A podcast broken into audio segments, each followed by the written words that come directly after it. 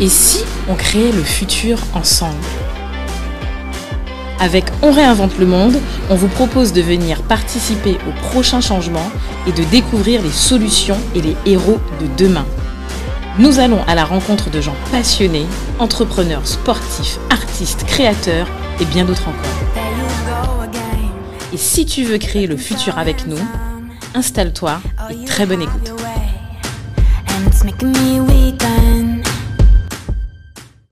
Salut Do, Salut Cédric. bienvenue pour un nouvel épisode de On réinvente le monde. Eh oui, un de plus. Non, deux de plus. Comment ça? Ah ben, deux de plus, deux depuis, depuis la semaine dernière Do. Ah oui, bon, c'est une belle année. voilà. Alors aujourd'hui, on va faire le petit jeu, même si vous savez déjà c'est qui. Les Ouais. petits, cri- le petit critère en fait, ou les petits critères euh, pour voir en fait si Do a bien appris sa leçon du jour. Alors Do, si je te dis, alors je te parle de réseau, emploi, Paris, outre-mer, tu penses à quoi? Euh, oh, t'en avais plusieurs. T'avais l'Eureka. Ouais. T'avais. Euh... Ah, j'ai oublié celui de, de Daniel. Et puis t'as. Outre-mer, J- Hein? Outre-mer Network. Mais, mais encore, Network. ouais, mais ça c'est ça c'est. mais Là, je- là, je te dis une journée. Là c'est une journée. Ouais. Ouais. C'est quoi? JOMD. Ok, bien, Voilà. 1-0, pas mal. Ok, pour l'instant, tu, tu gardes le cap. Si je te dis euh, tourisme, Ouais. je te dis particulier, location, voiture, et je te dis The One et Antilles, tu penses à Ah, quoi? ben Là, oui, mais. Attends, attends, ouais, attends, mais là, attends. tu, tu facilites le truc. Ah, vas-y, c'est quoi? Là, on est dans la continuité. Carrefourly. Ok, et pourquoi Carrefour Il y, a- il y en a- d'autres, non? Ah bon, je les connais pas. Moi, moi, moi, personnellement, j'en ai connu qu'un seul. Et, et en plus, et. Yohan est passé chez nous. hein. Euh, Donc, je ne ben connais pas, je connais pas, je connais personne Si, d'autre ben moi, je, ben moi, je, Carrefourly. euh, je vais te dire Zotka, voilà. Oui, mais voilà. Ah, ben oui, c'est Zotka, maintenant, ben oui. c'est. Ah, ah, ok, ben moi je connais deux, voilà. ok, et enfin, si je te dis entrepreneur, Ouais. caribéen, antillais, citoyen du monde, je te dis digital, je te dis... Euh, euh, euh, allez, je vais te taquiner, je vais, je vais- même je vais le taquiner. Je te dis Uber Eats, qui n'a rien à voir. Je te dis Deliveroo, je te dis qui n'a rien à voir. Je te dis en fait, ben l'unique. Tu penses à qui là? Là, c'est easy. Ouais. Il n'y en a pas 36 000. Satiam d'Orville. Ah, voilà, voilà, Voilà. On, a, voilà, bon, voilà. On a avec nous Satsam. Salut Satsam, comment tu vas? Salut Satiam. Ça va super, hello euh, Cédric et Dominique, ça fait plaisir d'être là en tout cas. Bah, je te remercie. Ah, le plaisir est pour nous. On te remercie en fait, euh, on te remercie pour euh, ben, pour euh, pour l'invitation, d'avoir accepté l'invitation. Euh, alors, d'une manière générale, en fait, euh, c'est un épisode que beaucoup de gens attendent. On a parlé, on a dit, on va avoir Satyam. Les gens nous ont dit, Ouh, pression. ouf, Pression. ah, ce- ouais, celui-là, on le veut quoi. On, on, on l'attend, on le veut. Donc Satyam, celui direct. Pressure on you, boy. Là, tu t'es Voilà, je t'es la dans le truc là, où on t'attend de pied ferme là. voilà. Bon, Non, super. Non, non, je en rigole. Non, bonne ambiance. Franchement, euh, en tout cas, on est super content de t'avoir. Euh, pour ceux qui connaissent pas, en fait, euh, ben, façon, ça va se présenter, mais bon, Satyam, en fait, c'est, c'est, c'est, euh, moi, je l'ai rencontré personnellement, ben, en- quand j'étais à l'école, en classe prépa à Bainbridge, d'accord? Et puis, il a fait son chemin dans l'école de toi, il a expliqué son, expliqué son parcours. Et puis, euh, la grosse histoire aussi, c'est que Satyam, vous, avez eu reçu, on a reçu euh, Johan, mais Satyam aussi, c'est le, le deuxième, en fait, ou je sais pas, euh, l'un des co-founders de la, la fameuse boîte Carrefourly. l'aventure Carrefourly, que tout le monde connaît. Donc voilà, et aujourd'hui, il va nous dire ce qu'il Alors, est-ce que pour démarrer le truc, est-ce que déjà tu peux te présenter, de dire ce que tu fais actuellement, d'accord, qui tu es, et ce que tu fais actuellement, et après on ira dans le fond du sujet. Ouais, ouais, c'est vrai qu'on a fait l'école ensemble à Bainbridge et euh, ça fait quand même un paquet d'années. C'est euh, moi franchement je suis épaté par cette génération euh, des prépas de Bainbridge qui font des choses juste exceptionnelles un peu partout dans le monde. Il y en a qui sont au Canada, il y en a qui sont pilotes d'avion, il y en a qui font des podcasts extraordinaires. Et euh, ben, moi, ce que j'essaie de faire de mon côté, c'est euh, d'aider. euh, ben, ma mission, c'est de créer des usages digitaux, ma mission professionnelle. Euh, c'est-à-dire d'identifier un problème et puis de pouvoir mettre un outil derrière qui va un peu améliorer la vie des gens. Donc euh, c'est ce qu'on a fait sur Carrefourly, c'est ce que j'ai essayé de faire sur, euh, sur d'autres projets. Et euh, aujourd'hui, je le fais euh, vraiment sur le process métier euh, de la restauration. Donc j'ai créé, j'ai commencé à bosser en novembre 2019 sur un logiciel métier pour les restaurants, sur le processus des ventes, le processus marketing jusqu'à l'encaissement. Et c'est né d'une rencontre. Donc, ben, on sortait de l'aventure Carrefourly et euh, j'ai rencontré un petit peu au même moment un, entrepreneur, un restaurateur qui s'appelle Yadji et qui, a créé un restaurant euh, qui s'appelle le Galenga Fish Bar en Martinique et qui tourne très très bien. Et euh, à l'époque, il était vraiment en création. Et, et Yadji a la particularité, tu vois, de, quand il te parle d'un restaurant, tu as l'impression qu'il te parle d'une start-up, comme, euh, comme un peu notre univers. Et donc, du coup, ça a matché tout de suite et euh, il, il a commencé à me dire qu'il avait des besoins en termes d'outils. J'ai créé tout simplement ces besoins en, en répondant à un problème. Et puis, euh, c'était novembre 2019, on a commencé à bosser sur de la réservation en ligne. Les restaurants étaient pleins à l'époque, c'était la belle vie. Tout le monde. Quand on parlait de vaccin, c'était le vaccin contre la grippe pour les plus de 70 ans. Donc c'est une époque, euh, c'est une, époque euh, une autre époque. Et, euh, et puis le Covid est arrivé, donc on a commencé à bosser sur le remporter, la livraison, premier confinement. Euh, donc ça a été euh, un peu dans l'urgence, avec l'exigence de, bah, de sauver, j'ai envie de dire, les Ouais. business. Sachant que bah, McDo, par exemple, en Martinique, a réouvert une semaine après le début du premier confinement. Nous, on a réouvert euh, dix jours après, par exemple. Ah ouais. Et euh, quelque part, c'est euh, c'est un petit peu cette mission-là que, que je me suis donnée, c'est de pouvoir permettre aux restaurateurs indépendants, aux restaurateurs, ben, ceux, qui, euh, ceux qui défendent un petit peu notre patrimoine culinaire local, ben, d'avoir les mêmes outils marketing que les, que les grosses franchises, que les gros réseaux. Euh, parce que bah, un des problèmes qu'on va, si tu vas à Paris, euh, à Madrid, à New York, tu peux remarquer qu'il y a quand même une uniformisation de l'offre de restauration. Euh, c'est toujours les mêmes restos, c'est toujours la même bouffe, etc. Et quelque part, euh, bah, les restaurants, les restaurateurs traditionnels ferment. Et euh, faut pas se cacher, hein, en Martinique et en Guadeloupe, on a la même problématique. Oui, c'est pareil. Et on voit euh, combien de, de- d'en- d'enseignes internationales de Ouais. fast-food on a. Euh, je pense qu'il y a un grand besoin aussi pour nos restaurateurs euh, de disposer d'outils pour leur permettre de résister, pour leur permettre de générer des ventes en ligne, pour leur permettre de réouvrir euh, en confinement, euh, pour le mais, mais même au-delà du confinement, d'être plus fort sur, euh, sur des nouveaux secteurs, sur, des nouveaux usages. Et tous ces usages-là, ce sont des usages qui sont, euh, qui sont pas du tout récents, qui sont plutôt vieux. On, on a tous connu ça euh, lors de nos voyages euh, à Paris et ailleurs. Ouais. Donc ce sont des usages où, quelque part, les, les clients sont en avance sur les professionnels. Ouais, Et clairement. voilà. Mm, clairement. Mais en fait, les clients sont normaux parce que finalement, ben, les clients voyagent, les clients euh, vont dans les grandes enseignes et les clients sont habitués. Et souvent, les clients, ce sont aussi en fait des, souvent aussi des touristes qui viennent d'un territoire ou même nos frères ou nos sœurs ou nos cousins Ah. qui rentrent et qui disent attends mais je comprends pas. Euh, tu vois par exemple tout bête, euh, on est passé durant le Covid en vitesse grand V ou sans contact. C'est-à-dire Ouais. c'est devenu un truc systématique. Ouais. Donc, tu arrives, tu peux. En fait, mais il a fallu que tout le monde s'adapte au sans contact. C'est-à-dire que, mais qui dit sans contact dit aussi, tu vois, une logique où tu te dis, mais maintenant, en fait, tout est processé, quoi. Enfin, comment ça, c'est ça. euh, tu vois. euh, donc voilà, donc quelque part, tu t'attends à avoir un service du niveau. euh, du niveau du ben je sais pas moi de, de- du niveau que tu connais ou que tu as vu à l'extérieur pareillement aussi quand tu dis effectivement que les restaurants ben tous les restaurants n'avaient pas forcément une page web. Euh, tous les restaurants n'avaient pas un process pour pouvoir payer à distance. Euh, tous les restaurants n'avaient pas un process pour faire du click and collect. Et ça, ça s'organise pas en deux, trois, trois mouvements, en fait. Même, un- alors, même le truc tout bête, le truc de faire du paiement à distance, c'est un truc, ok, mais en fait, comment je le fais? Euh, où est-ce que les clients achètent? Comment ils savent que j'existe?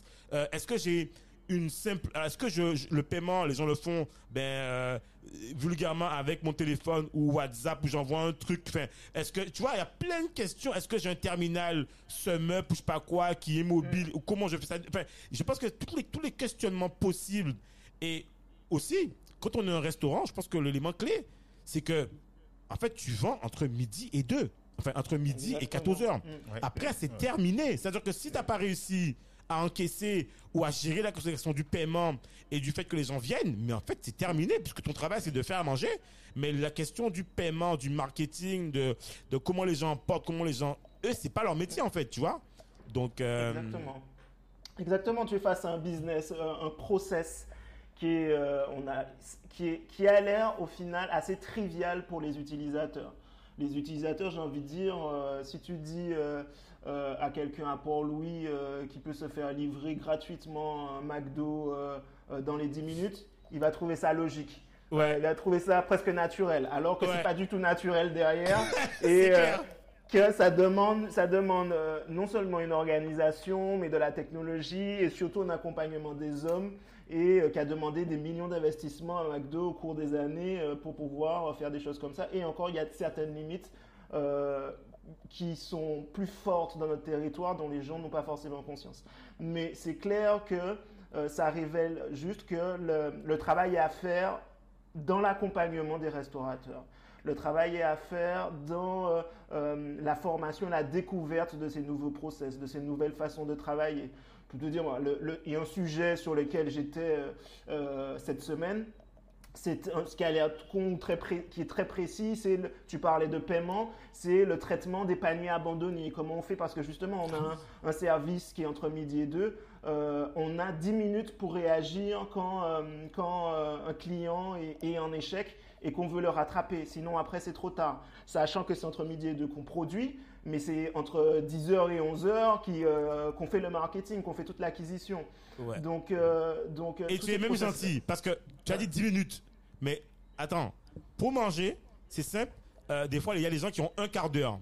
Ouais. Quand t'as pas réussi, ton paiement a échoué une fois, deux fois, ton temps, euh, j'ai envie de dire que quand tu vois que ça fonctionne pas, tu dis attends, ben, laisse tomber. Je prends mon véhicule, je vais à côté, je prends ton bus, terminé. Hein. Tu veux dire, euh, Ben, c'est ça, euh, ça. et je prends que tout bête. Alors c'est pas pour faire de la mauvaise pub, quoi. Je vais pas te donner le nom parce que j'ai pas envie de casser du truc en même On temps. veut des noms. Non mais en plus, non mais attends, en plus euh, moi, tout le monde le sait aujourd'hui, je pense que certains le sait aussi, Uber Eats arrive à grands pas sur le territoire des Antilles, s'il n'est déjà pas arrivé déjà, tu vois. Euh, euh, anciennement, j'ai un ami qui me disait, voilà, il commandait sur, voilà, une application, bref, locale. Il me dit, mais je suis désolé, mais c'est tellement, ah, je vais le dire vulgairement, tellement en fait, ça me casse les couilles. Moi, s'il le faut, je crée mon truc parce qu'en fait, c'est pas possible. Il me dit, moi, entre midi, entre, midi et deux, j'ai, il me dit, j'ai commandé avant 11 heures. Il est déjà midi 30. On m'a dit, c'est arrivé, c'est jamais encore arrivé. Des fois, ils sont super en retard. Il me dit, mais j'en peux plus. Et il me dit, moi, c'est un besoin que j'ai, en fait. C'est un besoin. Et, et- finalement, il- il se trouvait tellement insatisfait qu'il me dit, mais moi, je suis désolé, j'adore ce qu'ils font, mais si jamais ça fonctionne mal encore comme ça, je crée le truc, quoi. Mince, tu vois, je crée le truc, quoi.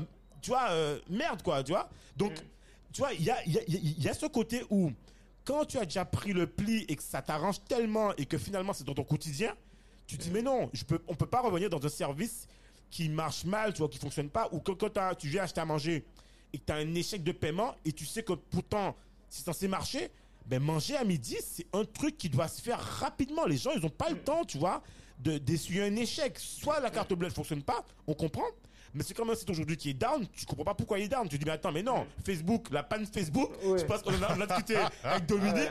Dominique m'a expliqué le truc, mais je me suis dit, mais attends, mais c'est Facebook. Et Dominique me dit, non, mais en fait. Même les plus grands peuvent tomber. Voilà, euh, combien d'ingénieurs, combien de milliards d'investissements, euh, 500 combien 000 de euros, serveurs dollars et, euh, par heure. et Ouais. voilà, ça, ça, ça arrive. Donc- Mais c'est ça, et, et je pense aussi que, euh, et même Uber Eats, euh, je pense qu'ils vont être confrontés aux mêmes problématiques. Il y a, on, on- on compare aussi souvent des process qui fonctionnent dans des grandes métropoles à un process euh, et on veut l'appliquer, euh, voilà. Exactement. Il y a une, une réalité implacable qui est invisible quand tu utilises Uber Eats à Paris, mais Uber Eats ne livre que les, les- les- des restaurants dans un rayon de 3 km. Ah. Mais comme à Paris, tu as une telle concentration Passion. de restaurants et de population, c'est invisible. Tu as un McDo partout, tu as, un- tu as Ouais. une pizzeria partout, tu as un sushi, un sushi partout. Mais en fait, tu commandes dans, dans ton restaurant de voisinage. Euh, plus, et ça plus les restaurants fantômes. Tu sais, les restaurants euh, fantômes qui Les font que ça en fait pour. Voilà. Ouais. Donc, euh, Mm. Voilà, donc tu as une telle concentration de lieux de production et de lieux de consommation euh, qui font que, ben, au final, tu ne le vois pas, mais c'est quasiment dans ta rue qu'on produit Ouais. euh, Euh, voilà. Et ce sont des, des- des logiques de, de densification et de massification qui sont, euh, qui sont un petit peu plus difficiles euh, à reproduire en Guadeloupe ou en Martinique parce que faire ça, faire ça à Pointe-à-Pitre, d'accord, à Jarry, d'accord, mais si tu veux le faire à Port-Louis, si tu veux le faire au Gros Morne, euh, Ouais. c'est autre chose. C'est Ouais. développer tout- toute une infrastructure, euh, une délégation de production, euh, mo- mobiliser des gens sur, sur une soirée où tu auras 15 commandes. C'est pas, c'est pas aussi rentable que quand sur une rue à Paris, dans un arrondissement, tu as 1500, 15 000 commandes dans la soirée. Ouais. Donc, donc voilà. Mais, et tout ça, ça demande, des, ça demande des adaptations. Et surtout que, alors, moi, je ne suis, pas- je suis pas un acteur de la livraison. Euh. Je suis vraiment un logiciel métier. Et euh, les- mes logiciels concurrents, on va dire, c'est des Zenchef, c'est des L'Addition. Ah oui, d'accord. Euh, voilà, Ouais. c'est des gens comme ça.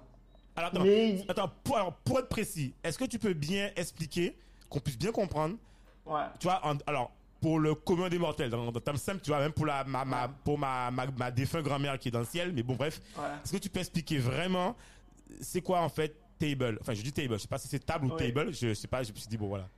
C'est plutôt, c'est plutôt l'anglicisme, mais euh, après on s'adapte. On s'adapte. S'il y a des gens qui veulent dire table, euh, on n'est pas fermé, on prend tout le monde. Venez comme vous êtes.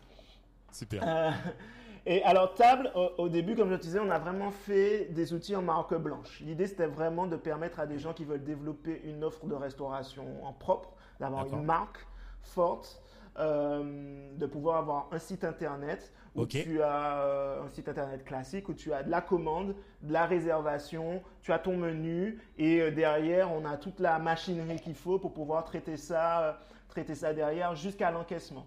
Ok, Voilà. en gros, j'arrive, je suis sur son site web, je, vois le menu, je sais c'est quoi l'équipe, le chef, nan, je peux commander Voilà. ce que je veux et voilà, je, déjà j'ai commandé. Ok. Voilà, mais la, la particularité, comme je disais, c'est- de la marque blanche. C'est-à-dire que tu connais pas ta- ta- Table. Tu connais pas Table, tu Ah. commandes euh, sur le Galenga, tu commandes euh, Opinion Nouvelle Vague, tu commandes euh, euh, au Tika House, euh, Ouais. équipe en Guadeloupe.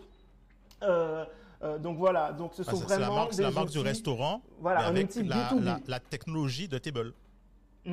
Voilà, c'est une voilà. technologie qui est offerte En gros, comme c'est un Shopify, un Shopify. Voilà. Shopify, voilà, super, voilà, c'est un Shopify, ok, pour le reste, super, nickel. Ils comprennent bien là, super, nickel. Voilà. Mais tous ces acteurs-là, euh, parce qu'il y a eu Covid, parce qu'à un moment, euh, la préoccupation a été beaucoup plus forte sur le commercial, sur le marketing et sur la commande en ligne, euh, on- on- et nous aussi, on a eu la nécessité d'accompagner nos restaurateurs sur euh, beaucoup plus de marketing et beaucoup plus de, euh, d'acquisition clients Ouais. directement en ligne. Et c'est pour ça qu'on a lancé euh, il y a trois mois et demi Table Discover, qui devient la version B2C euh, de Table. Et donc, du coup, c'est une application mobile, un site internet aussi, mais l'application mobile où tu vas retrouver effectivement, classiquement, toute la liste des restaurants euh, et tu vas pouvoir choisir ton restaurant et commander. Comme on a un modèle logiciel euh, à la base, on, a un- on facture un abonnement mensuel euh, Bien sûr. euh, comme un logiciel classique, on ne prend pas de commission sur les ventes. Et euh, ce qui fait que on, on va travailler plutôt avec des restaurants traditionnels, là où les Uber Eats, etc., vont travailler plutôt avec du fast-food, surtout ici. Euh, Ouais. Travaillent plutôt avec du fast-food parce qu'ils prennent 30% de commission et euh, euh, t'as pas de 30% de marge sur, euh, euh, sur un restaurant traditionnel. Quoi. Et franchement, qui- on a été voir, sincèrement, sans, sans, euh, j'ai trouvé que le prix était très abordable. Franchement, Mm. je sais pas si c'est, mais en tout cas, je crois que c'était quoi On a vu euh, 49 euros, je sais pas, je sais plus combien, je sais plus combien. Je crois que c'est assez, je crois- en tout Ouais. cas, franchement, Ça, c'est, ouais. je me dis, mais waouh Enfin, pour la solution, je vois. Parce que t'avais, t'avais, t'avais, c'est un kit euh, complet. Tu avais le, hum, t'appelles le système de caisse. t'as- t'as- Ouais, on, le truc Dominique, pour Dominique, 49 et ouais, quelques. Dominique Moi, qui connaît, dis, il quoi a, il m'a dit, mais Quoi waouh, c'est donné, quoi, Mais tu c'est vois. un, un- un game killer, ça, ce truc-là. Voilà, Je te le dis tout de suite, 49 ça pour la partie réservation et puis 90 avec tout, tout, tout, tout, tout, tous les outils. Ok. Ouais. Voilà. Et euh, à sachant que en termes de positionnement prix, pour savoir où on est passé, si tu prends euh, l'addition ou euh, Zenchef. avec full ou cashpad avec full option et tout, avec la commande, etc., tu es plutôt du- sur du 149 euros. ou, Ouais, ouais, 160 ouais, ouais. Non. Voilà, tu es plutôt sur ce niveau de prix-là. Ils ont des offres. En gros, on est aligné sur leur offre de départ. Ok. Euh, 80-90 euros, c'est leur offre de départ, donc avec beaucoup moins d'options que nous. Voilà. Ah, c'est top, franchement. Et, euh, et donc, du coup, c'est- cette mission qui est, est vraiment profession- B2B. B2B, accompagner le professionnel, euh, lui donner les outils, euh, le coup de pouce marketing de Table Discover qui, est- qui est en train d'émerger. Euh, là, on, est en train, on a lancé une campagne de communication en affichage extérieur en Martinique Euh, pour euh, pousser le, le- le développement de, de l'application. Là, on a à peu près 2000, 2000 téléchargements de la- de l'application. Ah ouais. Mais on vise euh, le fait de multiplier ça par, par un multiple de 10 assez rapidement. Et Wow. euh, voilà, pour les accompagner dessus. Et euh, c'est ça. On veut être vraiment. Moi, ma, ma culture, c'est une culture produit, comme je te disais, une culture Ouais. logicielle. On aime le code, on aime le design chez Tab, euh, on aime le marketing. Et, euh, et l'idée, c'est qu'à terme, dans notre vision, c'est de créer toujours des, des outils innovants, des outils qui sont faciles à utiliser, des outils qui sont sexy euh, et des outils qui fonctionnent et d'avoir un réseau de distribution un peu partout dans le monde de gens qui vont distribuer nos- notre solution logicielle auprès des, des professionnels de la restauration. Mais c'est top voilà. parce qu'en fait, ce qui est intéressant ce que tu as fait, c'est que ce que je trouve que ce que tu as fait, c'est que quelque part, euh, tu as un produit euh, B2B, donc euh, professionnel professionnel, où là tu proposes vraiment en marque blanche à toute personne qui se dit en fait finalement je dois être dans, dans l'air du temps en 5.0 ce que tu veux et il me faut cette solution en fait je l'ai je peux lancer mon restaurant je peux me concentrer sur ma cuisine sur mon activité et Ouais, derrière en fait complète de voilà, restaurant. c'est complète. Et toute, toute la partie derrière, encaissement, enfin, encaissement, euh, commande, tout ça, ben, c'est géré, en fait, via le, le SaaS. De l'autre côté, tu as aussi, en fait, euh, avec l'offre Discovery, en fait, ben, tu donnes accès maintenant aux particuliers à la cartographie de tes clients, de tes restes, de restaurants, en fait, qui sont clients chez toi.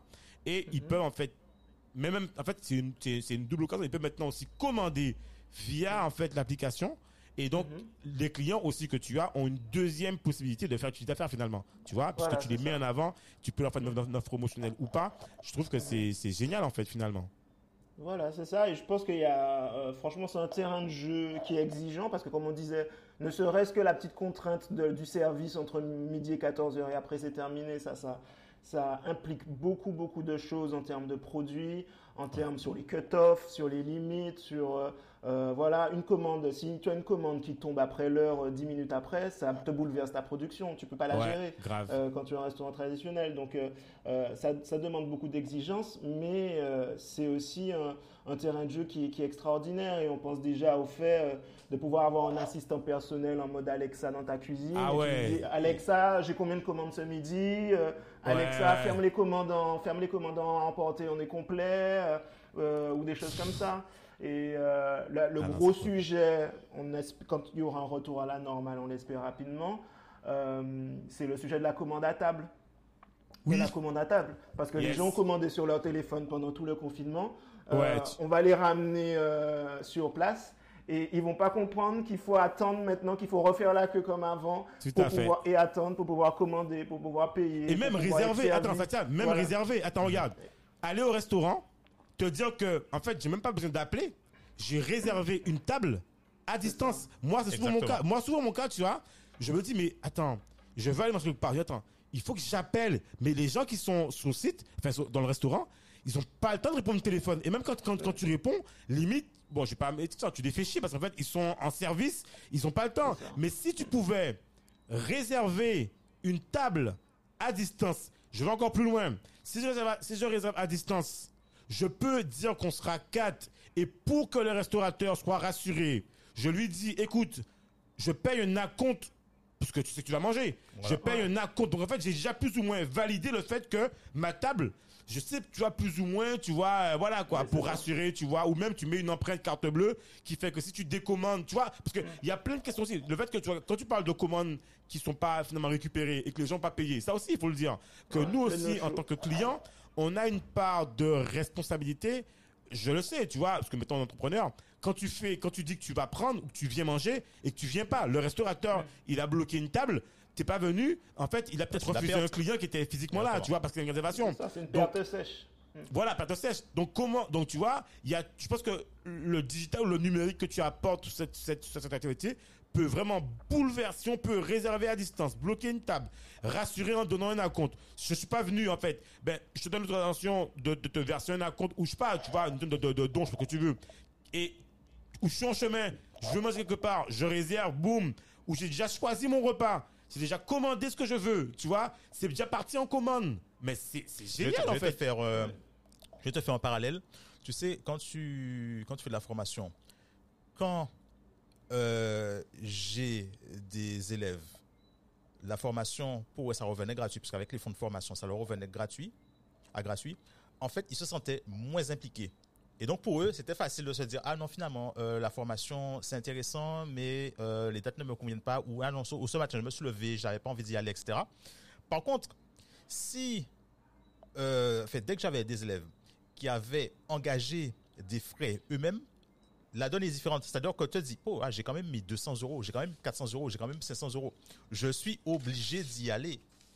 Et là, c'est la même chose dans, dans, dans, dans le fait où, si tu réserves ta table, tu payes en avance et qui fait que tu peux pas te dire, ouais, mais bon, j'ai payé, euh, je suis obligé d'y aller. C'est pas, j'ai réservé. Et c'est ce que les gens se disent, c'est que les gens, quand ils réservent, comme ils ont ils, ils sont pas euh, impliqués, comme ils ont pas payé en avance, ils se disent ouais bon c'est pas grave, je peux annuler, ça n'a aucune incidence, personne n'est mort, il y a- ça n'a Mm. aucune incidence pour le pour le restaurateur. En fait ils se rendent pas compte.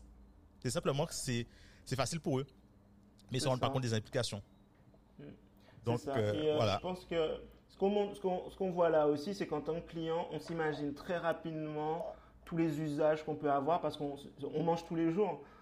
Et trois fois par jour. Et donc, c'est un sujet qu'on connaît tous bien. On est tous experts de la réservation au restaurant, tu vois, en tant que client. Et, euh, et donc, le sujet, il est avec les restaurateurs. Le sujet, il est vraiment avec les restaurateurs sur euh, mettre tout ça en place. En gros, et ce qu'a fait le Covid, euh, heureusement ou malheureusement, je ne sais pas, c'est euh, leur mettre le, le nez un petit peu dans tous ces usages, dans tous ces nouveaux usages contraints et forcés. Euh, voilà, donc ça crée déjà une attention, une disponibilité, euh, voilà, parce qu'avant les restaurants étaient pleins euh, et il y avait que les restaurateurs qui étaient un petit peu innovateurs dans l'âme, qui regardaient un petit peu, mais quand tu as un restaurant qui tourne bien, tu penses déjà, est-ce que tu auras assez de salade ou est-ce que tu auras assez d'entrecôte ou de poisson au service du midi? C'est déjà le truc qui est dans ta tête avant de te dire, bon, qu'est-ce que mes clients, qu'est-ce qu'il faudra que je fasse dans 5 ans pour remplir toujours, pour faire mon remplissage euh, le lundi midi, par exemple. Donc le contexte sanitaire a fait qu'ils se sont intéressés à tous ces nouveaux usages et ils nous ont écoutés et euh, euh, on a pu bah, avoir de la disponibilité, de l'écoute pour pouvoir discuter à beaucoup plus de restaurants et, voilà. Après, il y a un sujet de formation des équipes. C'est facile de motiver un entrepreneur, un chef d'entreprise, euh, Ouais. quelle que soit la taille de restaurant, par rapport à la situation sur ça. Mais euh, il y a un gros problème. Je ne sais pas, les, les médias nationaux en parlent énormément. Je ne sais pas si vous l'avez vu passer, mais c'est le million d'emplois qu'il y a pour voir et que les gens ne veulent pas, euh, voilà, et Ouais. qui touche la restauration. Et donc, du coup, engager de la même façon les employés euh, sur des nouveaux usages et tout, euh, moi, je pense que c'est une opportunité aussi de rendre ces métiers-là beaucoup plus attractifs.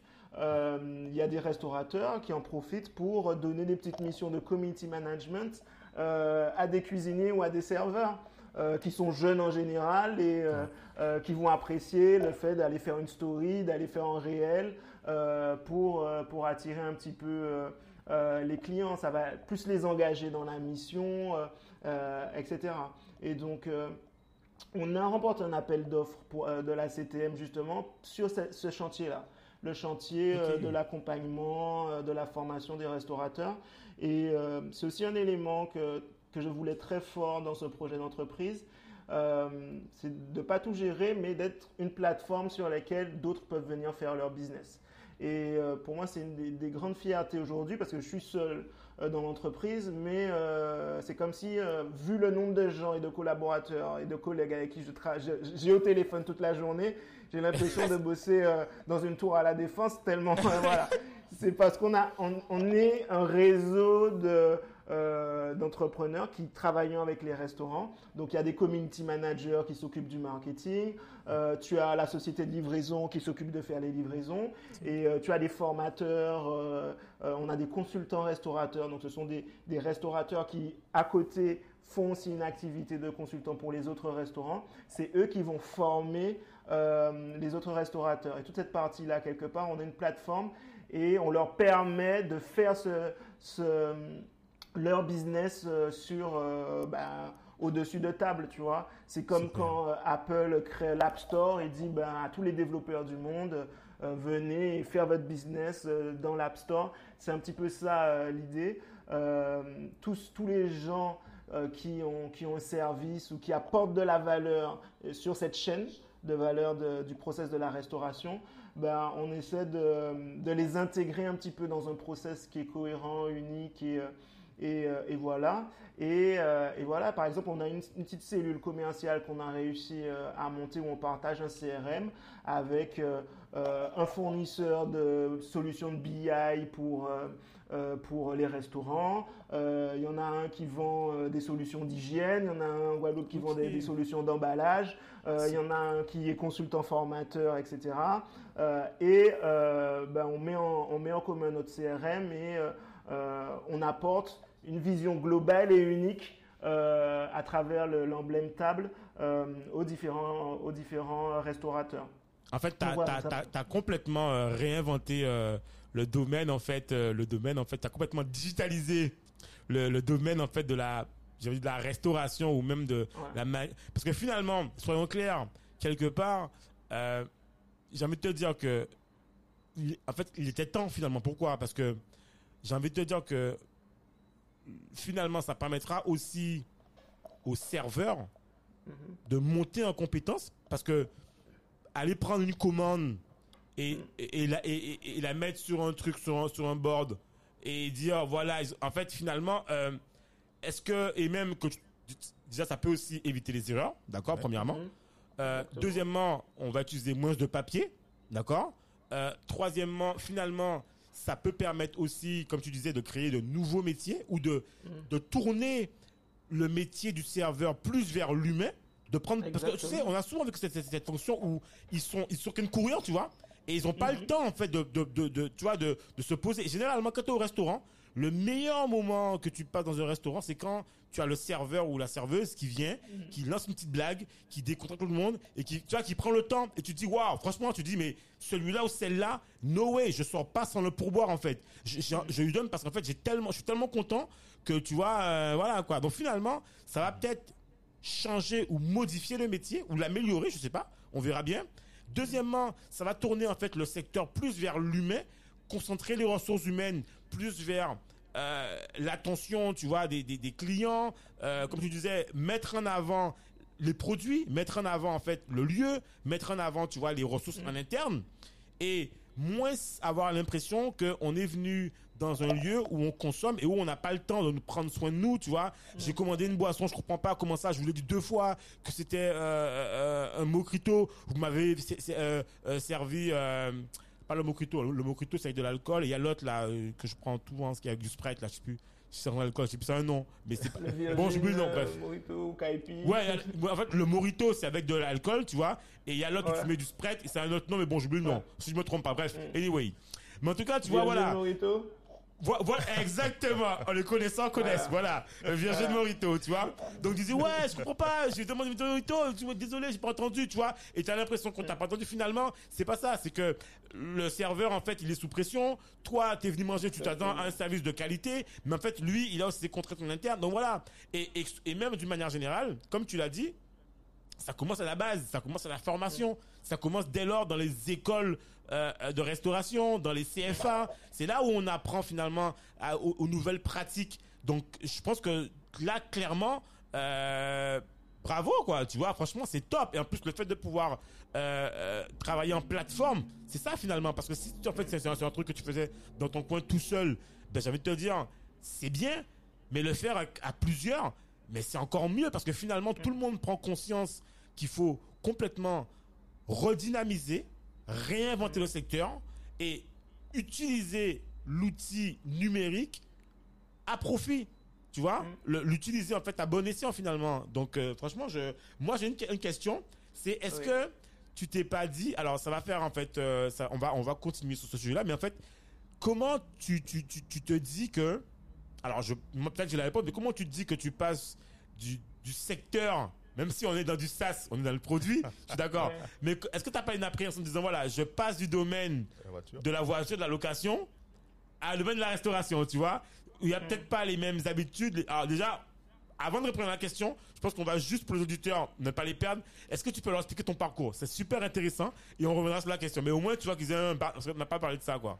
Oui, c'est vrai, c'est vrai. Euh, bah, depuis euh, Bainbridge, euh, j'étais, en classe prépa, j'ai fait une école d'ingénieur euh, informatique à Paris et euh, À l'Esti, c'est ça? Non, euh, ouais, euh, exactement. qui a, L'Esti. non, non, en plus, qui a changé de nom. Maintenant, c'est, s'appelle CRJ CY, je sais pas, un truc comme ça. Ouais, CRJ Tech. euh, ouais. Voilà, voilà. Ah, ouh, un JTech, représente. C'est, classe, hein, c'est classe. Voilà, tu fais l'Esti, mais non, tu te retrouves avec CRJ Tech. J'ai déjà changé mon LinkedIn, j'ai déjà mis CRJ Tech tout de suite. Eh ben justement, tu sais, on a reçu, euh, on a, euh, ah, j'ai un trou, j'ai- je suis dans, dans le show là, on a reçu Christophe Richard. Oui. Et d'Arche. Ridarch, ah, tu vois, je fais la je fais- Voilà. Bon, Christophe, tu m'excuses. Je sais que tu écoutes.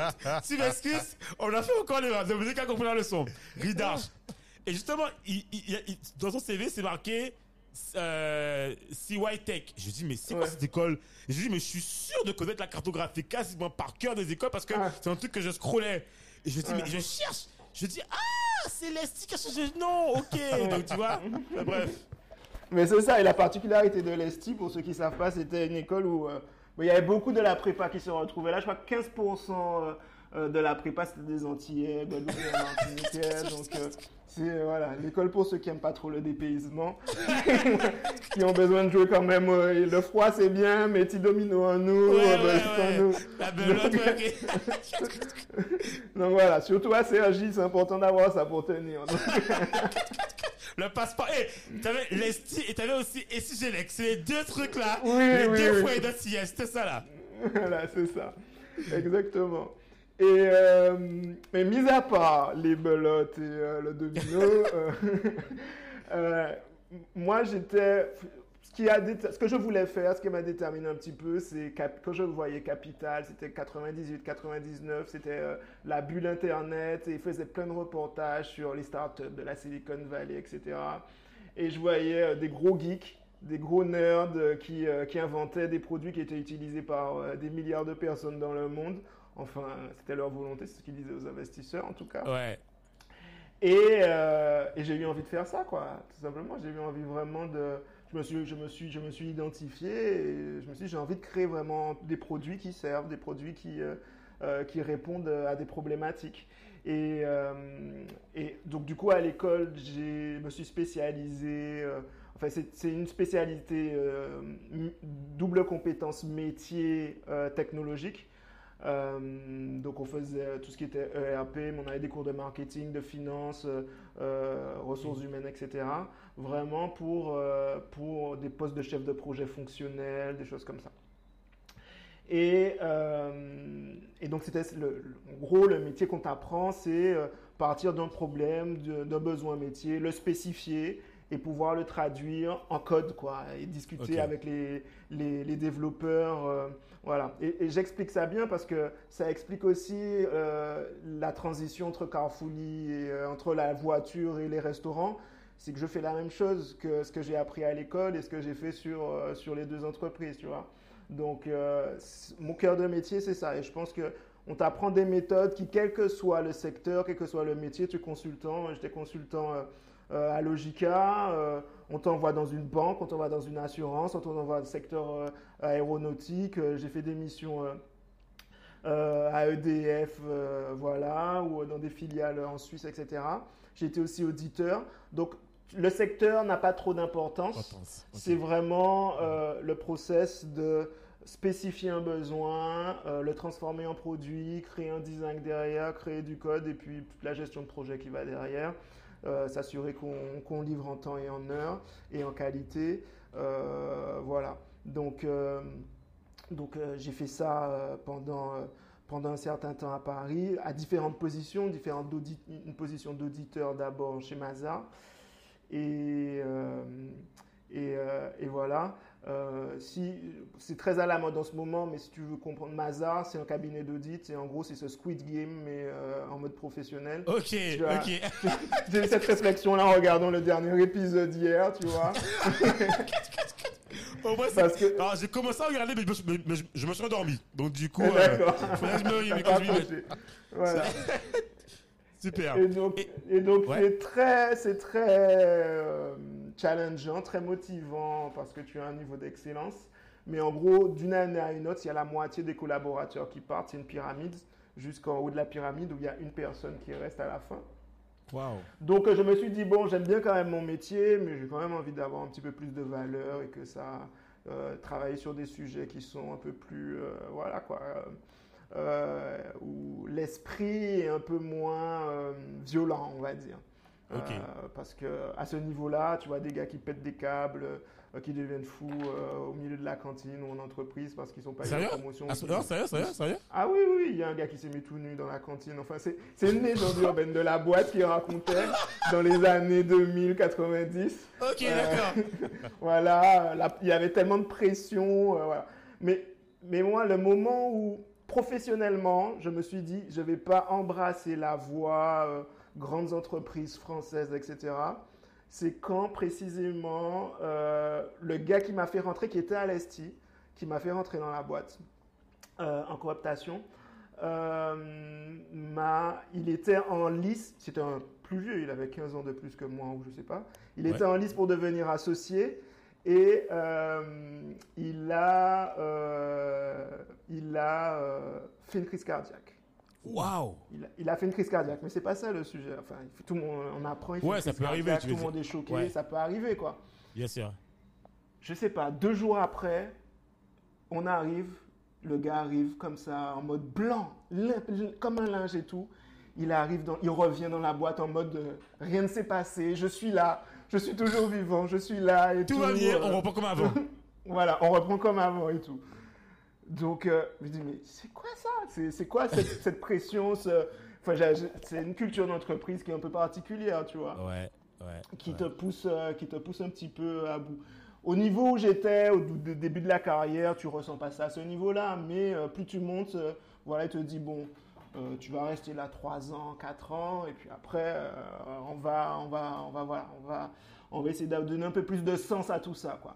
Donc après, j'étais dans une agence web à Paris où c'était beaucoup plus cool. euh, j'ai commencé à rentrer vraiment dans l'esprit startup parisien, aller à des événements. Euh, ils étaient très proches du Silicon Sentier, euh, les fondateurs et tout. euh, donc c'est là où j'ai commencé vraiment à découvrir tous les modèles qui venaient de la Silicon Valley, les programmes d'accompagnement, euh, l'investissement, etc. Je suis sorti un Le petit peu je, je, je, voilà. je, je, je, je- je sais que tu es très lean. Exactement. Exactement. Le Lean Startup, toutes ces méthodes, en fait, euh, euh, qui te permettent de, bah, de créer avec pas beaucoup, quoi. hein, Ouais. C'est un petit peu ça l'idée et de réduire aussi euh, le gaspillage de ressources et le fait de travailler sur des idées qui fonctionnent pas. Donc, j'ai vraiment, et c'est un aspect qui m'a vraiment intéressé, que je poursuis encore, on pourra en parler après avec la French Tech Martinique, etc Ouais. sur l'écosystème. Euh, redonner à l'écosystème, on ne travaille pas que sur sa boîte, et c'est quelque chose qu'on très fortement qu'on a fait avec, euh, avec Johan et avec Jérôme euh, Ouais. euh, sur Carfully, euh, avec Martinique Tech, Tech. avec plein d'autres choses, etc. C'est euh, tu avances beaucoup plus vite quand tu redonnes à ton écosystème. Et euh, dans la Silicon Valley, aux États-Unis, ils ont vraiment cette culture-là. Ils ont ils m'ont même donné un nom, ils aiment bien marketer tout euh, et n'importe quoi. La culture du manch, c'est euh, le manch, c'est un- je crois que c'est un- c'est israélien ou euh, hébreu pour dire Ouais. homme bien, tu vois. Euh. Mais en gros, c'est en gros c'est homme bien, mais tu le fais de manière mécanique. Tu le fais pas parce que tu es bien foncièrement. Euh, tu t'en fous presque, mais Mhm. tu le fais pour avoir quelque chose. Ils te disent, si tout le monde donne dans l'écosystème, à un moment, toi, tu vas recevoir. Mécaniquement. Forcément. Voilà. Forcément. Donc, force-toi à donner. Force-toi à donner. Tout le monde se force à donner. Tu mets la pression sur les autres euh, pour qu'ils donnent. Et voilà, tu vois. Donc, c'est un petit peu, voilà, c'est un petit peu euh, fake à l'américaine, mais en tout cas, ça fonctionne très bien. Ouais, Ça ouais. fonctionne très bien. Et donc, euh, une grosse immersion dans ce monde, euh, dans ce monde de l'écosystème, l'écosystème tech, startup, où tu rencontres ben, des gros entrepreneurs. Moi, je me souviens d'avoir tapé une grosse discussion avec Pierre Kosciusko-Morizet sur l'e-commerce Ah ouais aux Antilles. Ouais. Ok, tu, Euh, mais tu l'as- mais tu l'as- euh, re- re- rencontré où? Euh, c'est un, un événement à Paris, un Ok, événement, tu ok. vois, où tu vas et à la fin, tu as le cocktail et puis tu te retrouves avec Ah une oui, coupe oui. de Et- mais champagne. il avait déjà vendu sa, sa, sa boîte ou pas? Pas à l'époque encore. Ah, Pas ok. encore, je crois. Ok. ouais. Il, était, il, était, il était en train de vendre, il était de vendre aux-. Japonais, à Rakuten. Et, euh, et voilà, et puis c'est là où effectivement j'ai aussi j'ai commencé à faire un blog, euh, à écrire toujours dans cette idée de redonner, euh, voilà, et c'est là qu'il y a eu une rencontre virtuelle avec François Brichand Ouais. de l'agence de com, où il y a eu Cyril Comte derrière, qui, est, qui est son ami, et avec, on a commencé à penser à l'opportunité de la journée Outre-mer Développement. Donc voilà. Donc j'ai eu un début de carrière, on va dire, très jeune. Alors juste, est-ce que tu peux donner juste deux mots? Ça, c'est parce que c'est important en fait. La, Ouais. alors, Ah, c'est sous le nom de la JOMD, mais c'était quoi le but en fait? Parce que ça, c'est un truc qui est resté. D'ailleurs, si tu me confirmes, ça n'existe plus ça la JOMD. Euh, ça, enfin, il y a le Covid et tout ça, mais je pense, je pense qu'il y aura d'autres éditions de la journée Outre-mer Développement. C'est pas terminé.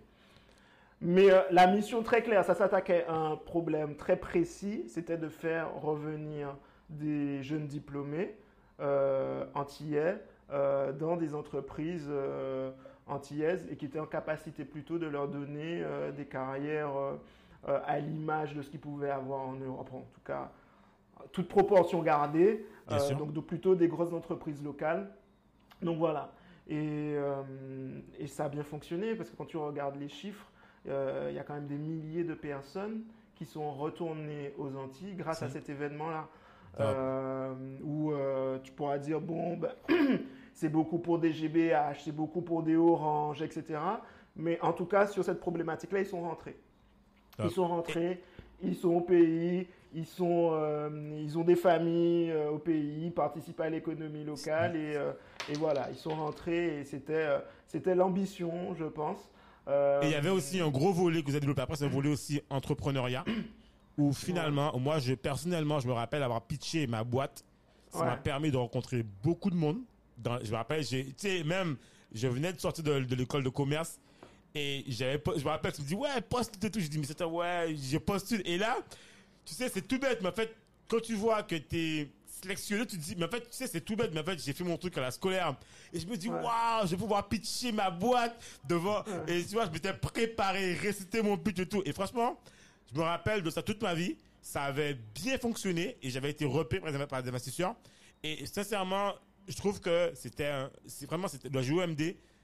En tout cas, à ses commencements, c'était génial.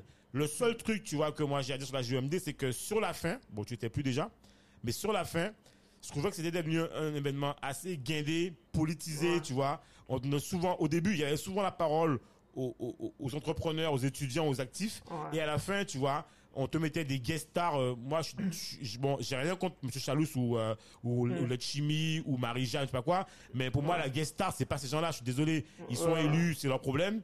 Mais la problématique, qu'ils viennent interagir avec nous, entrepreneurs, tu vois, Mm. ou nous, jeunes actifs, qui sommes présents. Mais le but, c'est qu'ils soient au même niveau que nous, tu vois. Et c'est ça qui m'a peut-être plus déplu à la fin, tu vois. C'est que l'événement, pour moi, était plus pour nous, en fait. Donc, euh, Voilà. ouais, c'est vrai qu'il y avait. euh, il y avait enfin, il- c'est une marketplace, tu vois. Bien Tu sûr, là pour bien attirer les entreprises et, euh, et les actifs. Et c'est vrai que peut-être que le fait d'attirer des gros chefs d'entreprise et savoir qu'est-ce qui, qu'est-ce qui euh, attire un chef d'entreprise pour prendre un billet et prendre, un- faire un déplacement d'une semaine à Paris. Si tu lui dis, bah, tu vas rencontrer la ministre, tu pourras lui parler de tes problèmes, euh, le ministre, euh, bah, ça Ouais, il se déplace. vois.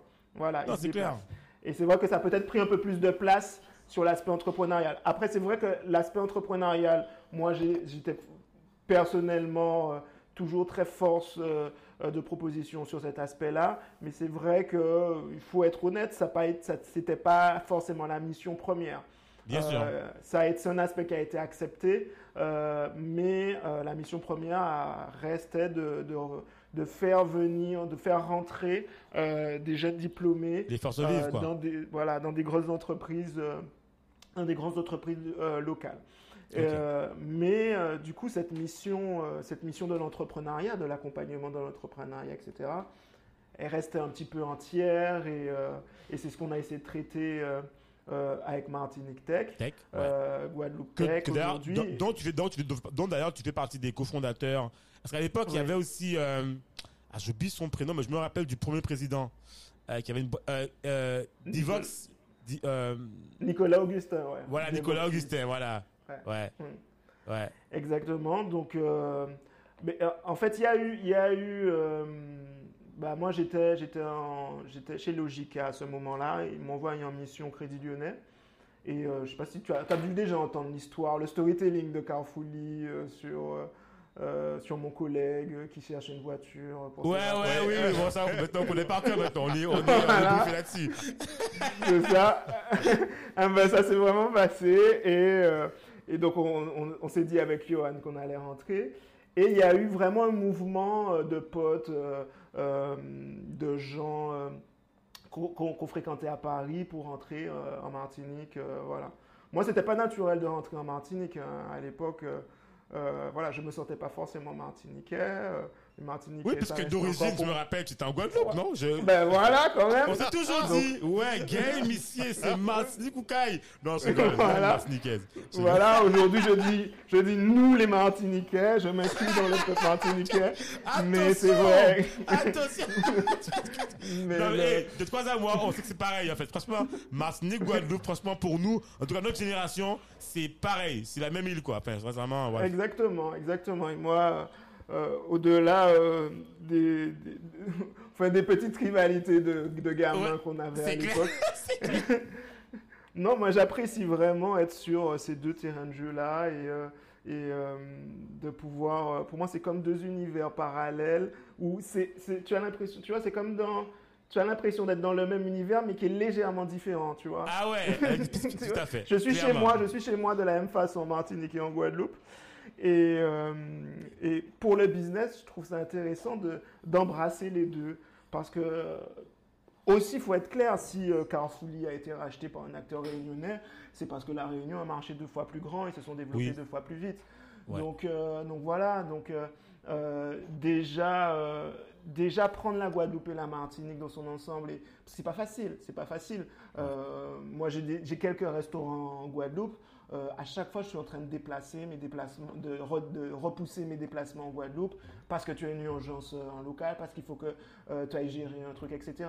Et je pense que il faut limite se dire, ça va être très important d'avoir un marché qui est quand même assez gros et tout de suite de prendre Guadeloupe-Martinique et de se forcer à aller, si tu es d'un côté ou de l'autre, une semaine, tu bloques ton truc, tu prends tes billets sur un an s'il faut, Tout à fait. comme tout à ça, fait. que tu es. Voilà. Et je pense que même sur Carrefourly, c'est un truc qu'on en a beaucoup discuté, qu'on n'a peut-être pas forcément assez fait, c'est de, de se déplacer plus sur la Guadeloupe. On l'a Oui. fait, mais on l'a pas assez fait. Et, Mais même, euh, vous- je pense que vous, vous l'avez fait aussi après, tu vois? oui, Dans l'idée, c'est qu'il y avait des petits événements, ça s'est fait après. Et Ouais. alors que, comme tu dis, je pense que, et tu vois, c'est ça qui est intéressant. Finalement, ce qui est intéressant, c'est que tu as l'expérience de Carrefourly, Ouais. où tu te dis, en fait, voilà ce qu'on a fait et qui n'a peut-être pas fonctionné et que là, je ferai différemment. C'est ça qui est intéressant Ouais. aussi, tu vois. Parce Ouais, que ça. non, ton business, c'est le même business que tu as transposé, sauf que là, on est dans la restauration, tu vois. Voilà. C'est de réinventer, en fait, le secteur et de le digitaliser sous une autre forme, tu vois. Et finalement, tu as toute l'expérience, je dirais, euh, SaaS, métier ou même process que tu peux, tu vois, transverser de l'un à l'autre. Et, et justement, alors moi, ce que je trouve intéressant, c'est est-ce que tu, alors, dans Carrefourly, en fait, tu tu faisais office de, on va dire, CFO, je sais pas, comment on peut dire ça, marketing, tu faisais quoi dans Carrefourly finalement? Co-founder, mais tu faisais CEO quoi? J'étais CTO. j'étais CEO au départ parce que moi j'ai une j'ai une casquette de produit et de marketing, donc créer le produit de 0 à 1, on va dire. Euh, Johan a plus une casquette de businessman, donc il a Ouais, repris ouais. le- la. Ouais, c'est un, bon tchatcher, Johan, hein? Hein, Johan, bon tchatcher. Donc quand il y a eu plus de monde et euh, qu'il fallait passer son temps au téléphone et à parler, euh, à convaincre et à vendre, Ouais. euh, voilà, Johan a, Johan a continué. Et moi je continue à m'occuper du marketing et du produit. Et alors, il y a un truc qui est intéressant, c'est que nous, on a eu Johan en fait sur Carrefourly, Bon, on parlera pas de Carrefour aujourd'hui parce que là c'est c'est table. Ouais. Mais finalement, toi en fait, et c'est ça que tu sais, il y a un truc que je, que je, que je trouve que j'ai trouvé intéressant, c'est qu'à un moment donné, et c'est ça, je pense qu'on parle très peu. Même à un moment donné, en fait, quand on lance, et c'est peut-être le retour que tu pourras donner comme expérience, c'est à quel moment on sait, tu vois, parce qu'à un moment donné, en fait, tu vas quitter Carrefourly. Comment tu sais que c'est le moment? Souvent, on est dans une boîte, on, est, on a la tête dans le guidon, on est à fond, et quelque part, il y a aussi le côté où tu vois, c'est ton bébé quelque part. C'est un truc que tu crées, c'est un truc que vous faites en groupe, c'est un truc, tu vois, que vous avancez. Comment, c'est quoi le déclic? Comment tu sais qu'à un moment donné, tu te dis, mais, ok, il faut, tu vois, il, faut, moi en tout cas, tu vois, je pense que il faut, il faut, il faut réagir d'une manière ou d'une autre, tu vois. Et comment tu sais que pour toi c'est la fin? Et comment tu te dis que tu vas continuer? Tu vois, je veux dire, parce que ça c'est un truc, tu vois que en tant qu'entrepreneur, il y a beaucoup de gens qui butent, qui continuent, qui continuent et à un moment donné ils meurent avec la boîte. Ça arrive souvent, tu vois, dans sans sa tête, tête. tu vois. Ouais. Et c'est ça qui est intéressant, c'est comment toi tu te dis, attends, euh, c'est une boîte, il faut continuer. Euh, où on peut, je prends l'exemple de Dominique et moi, on a fait des projets ensemble et dans des projets qu'on a eu auparavant, mais moi j'ai pris la décision de m'arrêter et peut-être lui aussi, tu vois. C'est pas une décision facile, mais c'est une décision où tu sais que toi personnellement, tu vois, peut-être que toi tu peux plus rien apporter ou que tu n'es plus dans le game, tu vois, je veux dire? Comment toi, tu vois, tu, tu, tu, comment toi tu, tu, tu, tu fais, tu fais ce truc-là et comment tu as le déclic en fait toi? Bah alors, sur le premier point, je pense que euh, c'est euh, Justin Timberlake qui était dans les Backstreet Boys. Après, il a fait une carrière solo ou Metro Ouais, ouais, voilà, voilà. Voilà, donc as fait du, tu as fait du boys band et euh, à un moment, tu te dis, ben, j'ai bien envie d'avoir une petite carrière solo pour tester Ouais, et tout. Et puis, ouais, c'est ouais. dans ta tête, etc. Tu commences à avoir des trucs et, euh, et je pense que tous les trois, il y avait cette envie-là aussi. euh, Oui, parce euh, qu'en en plus, moment. attends, sans te couper. Entre temps, Johan avait déjà cofondé Baby Poum, que je suivais déjà. Tu vois, il était encore en folie. Et, tu vois, je me disais, waouh, même je me disais, mais non pas Johan, excuse-moi, Jérôme, Jérôme, Jérôme, excuse-moi. Jérôme. Et je me dis, mais comment Jérôme fait Je me disais, mais c'est dingue, il est en même temps Carrefourly, en même temps il est Baby Poum. Je me dis, mais waouh, il faut une énergie démentielle, tu vois, pour, tu vois, pour joindre les deux à la fois, quoi. Donc, euh, Ouais. Ouais, je crois qu'il n'a pas trop dormi euh, durant cette période-là. mais, euh, mais je pense qu'on est passionné foncièrement par le fait de créer des choses. Euh, je pense pas qu'on s'arrêtera un moment de faire ça, euh, tous les trois. Je pense que Jérôme pense, réfléchit déjà à ce qu'il pourrait faire de plus. Euh, Johan nous a toujours dit qu'à un moment, il voudrait faire quelque chose de peut-être plus traditionnel. Euh, moi, je le vois bien restaurateur à un moment ou un truc comme ça, lancer Voilà. Euh, je vais lui vendre d'ailleurs une petite solution table. ah ben voilà, en passant, en passant. voilà. Ou, euh, voilà, donc euh, je pense que foncièrement, ce qui nous rejoignait aussi, c'était cette envie de créer, cette envie de créer. Et, et ça, tu, je pense que tu l'as ou tu l'as pas. Et, euh, et voilà, et, et, et- et c'est une création, tu, à un moment, tu- dans ton, le process, tu vois que tu es arrivé au bout de la création, au bout de l'effort de création, tu vois, ah ben tiens, il faut passer, au, faut passer euh, euh, à la nouvelle création. Après, je pense que c'est important de prendre des moments tampons. Moi, j'ai pris entre les deux aventures, je me suis dit, je me suis forcé. J'ai enfin, toujours eu un répertoire où j'avais, je notais toutes les idées, etc., euh, que j'avais, etc. En partant de Carrefourly, j'ai supprimé ce répertoire sans le regarder dedans. Ouais, je me suis dit, je prends un an où euh, je vais bosser dans une boîte. Je vais bosser dans une boîte et, euh, et je vais. il faut se forcer à prendre du recul. Faut se Sérieux? Ah, bravo, franchement. voilà. Mais attends, mais attends, alors, mais attends, c'est une question. Je, je, peux- je peux te couper, je suis désolé, mais attends. Comment, alors, parce que moi, je, je, je, je sais pas si moi je pourrais travailler pour quelqu'un. Alors, quand tu dis bosser dans une boîte, t'as bossé en tant que consultant ou t'as bossé vraiment en tant que collaborateur sous, tu vois, euh, l'autorité euh, de, ou tu vois, sous le, je sais pas. J'étais co-DSI dans une petite boîte, enfin une, une boîte quand même qui fait 110 millions de chiffre d'affaires, donc euh, une boîte quand même. C'est pas euh, une petite boîte, ça, c'est. voilà.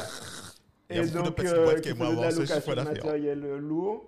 Et euh, non, c'est une boîte traditionnelle avec euh, si tu arrives 10 minutes en retard, euh, tu, on t'envoie chez la, chez la DRH. c'est la boîte traditionnelle où tu, où tu pointes. où, où voilà. Donc, j'ai apprécié de prendre ce moment de recul, de- d'arrêter de réfléchir à euh, est-ce qu'on a acheté du papier toilette, sinon les employés n'auront pas de papier toilette ou de Ouais. euh, euh, dans le truc, tu vois? Il y avait du papier toilette dans les toilettes, il y avait des bics dans, dans les armoires. Donc j'ai apprécié ce moment-là pour euh, prendre un peu de recul sur, sur toutes ces choses-là.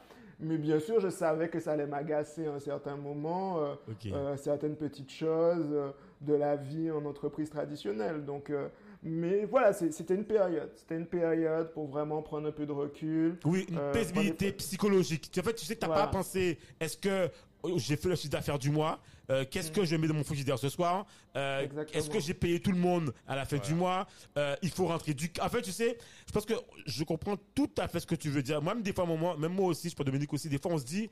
Euh, T'as besoin d'avoir, tu sais, ce côté où, tu sais, quand t'es, je pense que tu l'as vécu aussi, on a tous des amis, toi et moi, qui ont, qui ont fait comme nous, tu vois, soit ingénieur, pas ingénieur, Ouais. ou je sais pas, ou, le commerce, ou même artiste dans ce que tu veux, et qui te disent, ouais, euh, ce week-end, je pars, tu dis, euh, ah ouais, et en fait, tu sais, t'as ce doux rêve en te disant, euh, pff, moi, je suis obligé de travailler ce soir parce qu'en fait, il faut que je remette pour lundi matin pour mon client, Ouais.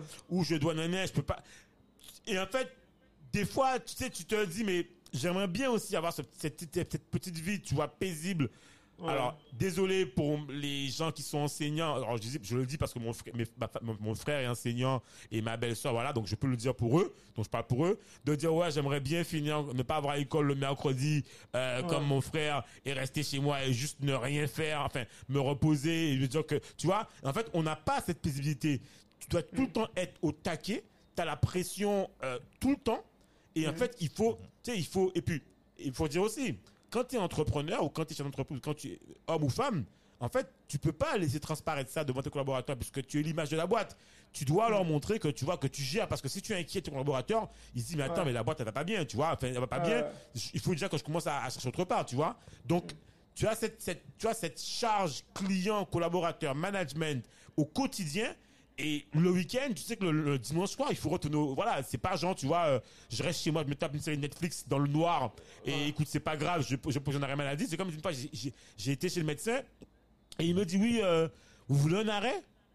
Je dis mais en fait, euh, j'aurais bien voulu, mais en fait c'est ma boîte quoi. En fait, euh, je- je travaille pas, on n'a pas de sous qui rentrent quoi. Enfin, tu vois, enfin, si je suis pas au charbon pour manager ou même faire ce qu'il y a à faire, il y a rien qui rentre, tu vois. Donc je comprends Mm. quand tu dis en fait, euh, juste avoir l'esprit tranquille et te dire bon voilà quoi. Ouais, c'était prendre le moment pour avoir l'esprit tranquille, pour pouvoir prendre les bonnes décisions. Ok. Et c'est vrai que euh, je pense que la grosse différence entre un, un salarié, quand tu es salarié ou quand tu es entrepreneur, euh, que tu finisses le boulot à 17h ou à 23h, quand tu es salarié, tu peux bosser énormément, mais quand tu as fini de bosser, tu as fini de bosser. Tu vas pas penser à ton patron euh, quand tu as 23h10, même si tu as bossé jusqu'à 23h, à 23h10, c'est plus ta boîte, c'est pas ta Ouais. boîte. Donc, euh, Ouais. tu as fait ton boulot, tu sais que tu as bossé jusqu'à 23h, etc. Euh, voilà. Alors que je me souviens quand j'étais, je me souviens du un des fondateurs de Mazar qui en storytelling, il disait que il se réveillait à 5 heures du matin, mais un jour il s'est réveillé à 5h10, il s'est dit ah c'est terrible parce que mon concurrent, euh, il s'est- ça fait 10 minutes qu'il est déjà réveillé, donc il a déjà pris 10 minutes d'avance sur moi sur sa journée. C'est- ouais, c'est clair, c'est clair, c'est- c'est un petit peu ça, euh, c'est un petit peu ça euh, la folie du truc. Euh, Ouais. mais, euh, mais voilà, je pense que l'envie de créer, l'envie de créer est quand même plus forte, mais aussi, tu parlais d'expérience et d'enseignement. Euh, la, la première, la, la première étape a été vraiment de faire le vide, de reprendre un boulot salarié, de prendre du recul, etc. Et la deuxième étape a été de bien construire le plan. C'est-à-dire que j'ai marqué les 10 points caractéristiques clés que je voulais quelle entreprise dans laquelle euh, je voulais bosser maintenant. Voilà. Top. Euh, voilà. Donc, euh, je voulais travailler sur du B2B, euh, sur du SaaS en particulier. Euh, je voulais travailler sur un modèle à forte marge. Je voulais, enfin, il y avait tout, il y avait, il y avait un il y a 10 points clés qui sont là. Je voulais travailler le. De, Ça le tient- plus, il faut absolument que tu envoies ces 10 points clés aux auditeurs. Et no way, ils vont nous le demander. On doit vous le balancer. on va vous balancer les 10 points clés qui a fait que Satya va devenir millionnaire, d'accord? Vous inquiétez pas. Mais après, c'est très personnel et c'est très euh, circonstanciel. Donc, Oui, euh, ouais, il faut que sûr. chacun fasse ses 10 points clés. Donc, ça n'a- ça n'a- ça n'a- ça- ça n'aura que valeur d'exemple euh, pour chacun, mais je pense qu'effectivement, voilà. Parce que aussi, c'est aussi le fait d'avoir vécu les choses, tu. Pour avoir aussi beaucoup été dans l'écosystème, dans l'accompagnement des startups et tout, quand on te donne un conseil, quand on te fait un retour, tu n'imagines pas la réalité du truc, quoi. Ouais. Euh, quand on te dit, euh, ouais, ton modèle là, c'est un modèle très opérationnel, tu devras gérer beaucoup de merde, etc. Tu te dis, bon, ça fait partie du job, on gère des merdes, etc. Tout Et puis fait. quand tu te retrouves à Carrefourly à gérer à 23 heures, être sur une route pour aller emmener une voiture à un touriste euh, au fin fond, au, au marin, etc.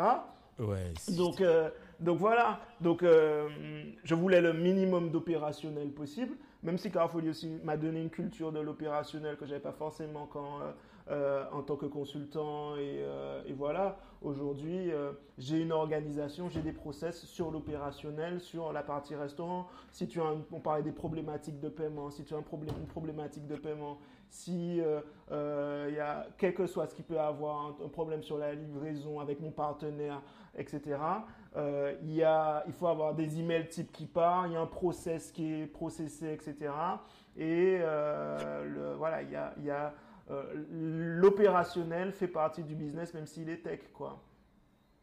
Donc, euh, et tout ça, tout ça, bah, c'était marqué et euh, c'était, ça a été très conscientisé. Bon, le, le contexte fait toujours évoluer les choses. J'avais pas prévu le Covid, euh, j'avais pas prévu que ça soit aussi exigeant par rapport à ce contexte-là. Ok. Ben, j'ai envie de tant mieux, parce que finalement, le Covid, Ouais. de toi à moi, je pense que c'était plutôt pour toi une une période bénéfique. Parce Oui. que finalement, ça accéléré, tu vois, parce que tu, au contraire, le Covid a forcé tout le monde à se dire, attends, mais comment je fais avec une collecte? J'ai pas de truc de paiement, tu vois. Là, c'était, c'était la solution qu'il fallait avoir, je pense. Voilà, exactement. Et, euh, et je crois qu'à un moment, quand même, dans mes 10 points clés, j'avais mis un truc où il fallait que je réussisse à bosser 3 jours par semaine seulement. ou- Donc, euh, le Covid, il a, il a malmené ça un petit peu. À Il la a, voilà, il a Tipeee. malmené, il a malmené un des points quand même, tu vois. Et euh, voilà, il n'y a pas de projet facile, ça c'est euh, ce que Carrefour lit aux tables, c'est une leçon qu'on apprend, euh, voilà. Il n'y a pas de projet facile. Euh, mais, mais voilà, moi je pense que. euh, et aussi le fait d'avoir des associés. Je sais que je voulais, je voulais, je voulais faire seul, c'était mon, mon truc solo. Euh, je pense pas que ça soit bon pour un primo-entrepreneur de se lancer seul. Euh, mais. Alors, euh, et ça, c'est un bon point, ça. Tu Ouais. parles, en- alors, moi, alors, tu sais, c'est marrant parce que euh, la question de l'association, ça, c'est super important, tu vois. Toi, c'est quoi ton retour de ton expérience Carrefourly Et finalement, même si tu dis effectivement que tu voulais, vous vouliez, vous avez, vous vouliez surtout faire votre projet de votre côté en mode, comme tu disais, en mode solo, tu vois. Mais finalement, qu'est-ce que toi tu penses que tu as gagné dans ton mode euh, solo et qu'est-ce que tu penses que tu aurais perdu? Mais que finalement t'as- en fait en faisant le, pour et le contre tu dis que voilà c'est ce que tu voulais faire pour X raison tu vois le mode solo pour X raison Euh, je pense qu'on n'aurait pas pu faire Carrefourly comme on l'a fait si on avait été seul chacun d'entre nous. Euh, par rapport à la taille du projet, par rapport à notre expérience au début du projet aussi. Euh, je pense que on est aujourd'hui apte à être en solo parce qu'on a vu des choses euh, sur euh, cette première expérience et que si on avait été en solo à ce moment-là, ça aurait explosé beaucoup plus rapidement. ouais euh, c'est,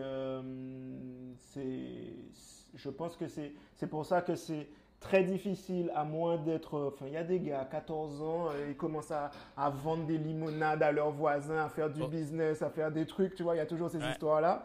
Mais Ouais. bon, c'est 1% de la population. tout à Si- fait ces gens-là, à la rigueur, il n'y a même pas de question. Ils sont déjà millionnaires à 18 ans, euh, Ouais, ils sont déjà investisseurs à 20 ans. à fait. voilà. tout à fait Mais euh, sinon, pour le commun des mortels, tu vas passer par une phase d'apprentissage. Il faut savoir que l'âge auquel euh, les fondateurs de startups réussissent le mieux, enfin, ils ont pris les startups qui réussissaient, ils ont pris l'âge des fondateurs. Ouais. Et d'après toi, c'est quoi cet âge-là? Dans, dans l'imaginaire euh, moi je me dis 35 ans Ouais. 30 ans 35 ans parce qu'en fait non? C'est quoi? Euh, je te dis, Dominique, maintenant, c'est quoi? Toi Non, moi, je, je partais aussi sur 35 ans. Ok, Ah ben, c'est 42 ans. Ouais. Ok. Ok. 42 ans. Voilà. Ah ouais. Et, euh, donc on a l'image du start-upper de la vingtaine et tout. Ouais, euh, ouais, ouais. Du petit jeune, etc. Mais euh, euh, et souvent il se casse la gueule et puis il recommence, il se lève et tout. Et puis c'est bien plus tard que qu'ils réussissent à avoir un business durable, etc. Donc euh, Mais voilà. tu sais, regarde. Sam, il y a aussi le fait que, regarde, je pense que, je pense que toi, tu le sais très bien, et je pense que nous aussi, enfin, on- nous, on, le voit aussi, il y a cette image, il y a cette image, je dis bien cette image, euh, qu'on veut donner euh, au milieu euh, start-up, start-upper, voilà, il y a tout un, on sait qu'il y a tout un envers de décor, mais en réalité, comme on le sait, start-up, c'est un état, donc tu veux être une boîte, d'accord? Tu veux être une entreprise, tu veux en fait avoir un chiffre d'affaires consolidé. Et quelque part, les gens qui sont en mode start-up au démarrage, comme beaucoup de gens, en fait, ceux qui travaillent et qui vont réussir, généralement, c'est les plus discrets. C'est ceux aussi qui sont focus sur leur activité, qui sont pas dans une stratégie euh, d'avoir une couverture médiatique. Parce que finalement, la question c'est est-ce que cette couverture médiatique te sert pour ta boîte? Oui ou non? Exactement. elle te sert pas, ben en fait, t'as même pas besoin de ça en fait. Quand moi, tu vois, j'ai une boîte où on me dit ouais, limite, tu vois, on te demande de venir faire un podcast, tu dis mais non, mais en fait, ça, et même des fois, ça ne correspond pas à ton image. C'est le temps que tu travailles pas sur ta boîte. Exactement. Donc, tu vois, en réalité, et même les gens qui font des exits et que ça fonctionne, ils ont même pas envie de communiquer parce qu'ils veulent juste faire leur exit, tu vois, et, continuer leur business. Parce que finalement, communiquer, c'est aussi donner du manger à la concurrence. Enfin, entre guillemets, tu vois, comment tu communiques, pourquoi tu communiques? Donc, euh, je pense que, voilà, donc en fait, quand tu es jeune, tu te dis, voilà, je suis passé à TFM, maman, regarde, mais en fait, euh, bon, voilà, est-ce que ça t'a vraiment aidé? Est-ce que ça t'a apporté du business? Non, tu vois, c'est peut-être, euh, c'est en gros, j'ai envie de dire que c'est une vanity métrique, tu vois. Ouais, c'est pour toi, quoi, c'est pour ton ego. Mais en fait, t'as pas besoin de ça en réalité pour ta boîte. Enfin, ça dépend de quoi on parle, quoi. Bref. Ben, c'est ça. Euh, une des boîtes tech qui fonctionne, qui est la plus ancienne et qui fonctionne le mieux, je pense, aux Antilles.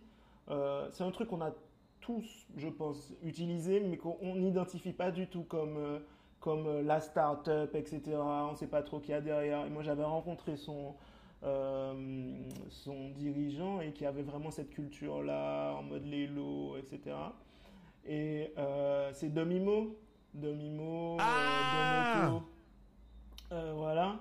Ah ouais, Et, mais raconte. Bah ouais, j'ai jamais. Tu vois, je j'ai jamais.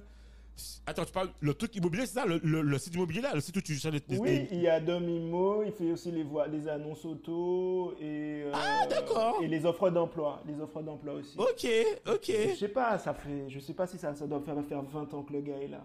Euh, et on l'a tous utilisé ce service. Ouais, c'est vrai, c'est vrai. Et Carton euh, va voir sur Dom Emploi, euh, il a tous les plus gros recruteurs, son chiffre d'affaires est, est stable et augmente, etc. Et le gars, on connaît pas sa tête. On connaît clair. pas sa tête. euh, clair. on sait pas ce qu'il fait, etc. Et moi, c'était à l'époque où je faisais le blog, j'étais allé le voir et, et, euh, pendant une heure, il me disait ouais, mais je, je, je t'ai- je t'ai dit oui, mais je veux pas qu'on parle de moi. hein. Je sais pas pourquoi j'ai dit oui, je veux pas qu'on me voit et tout.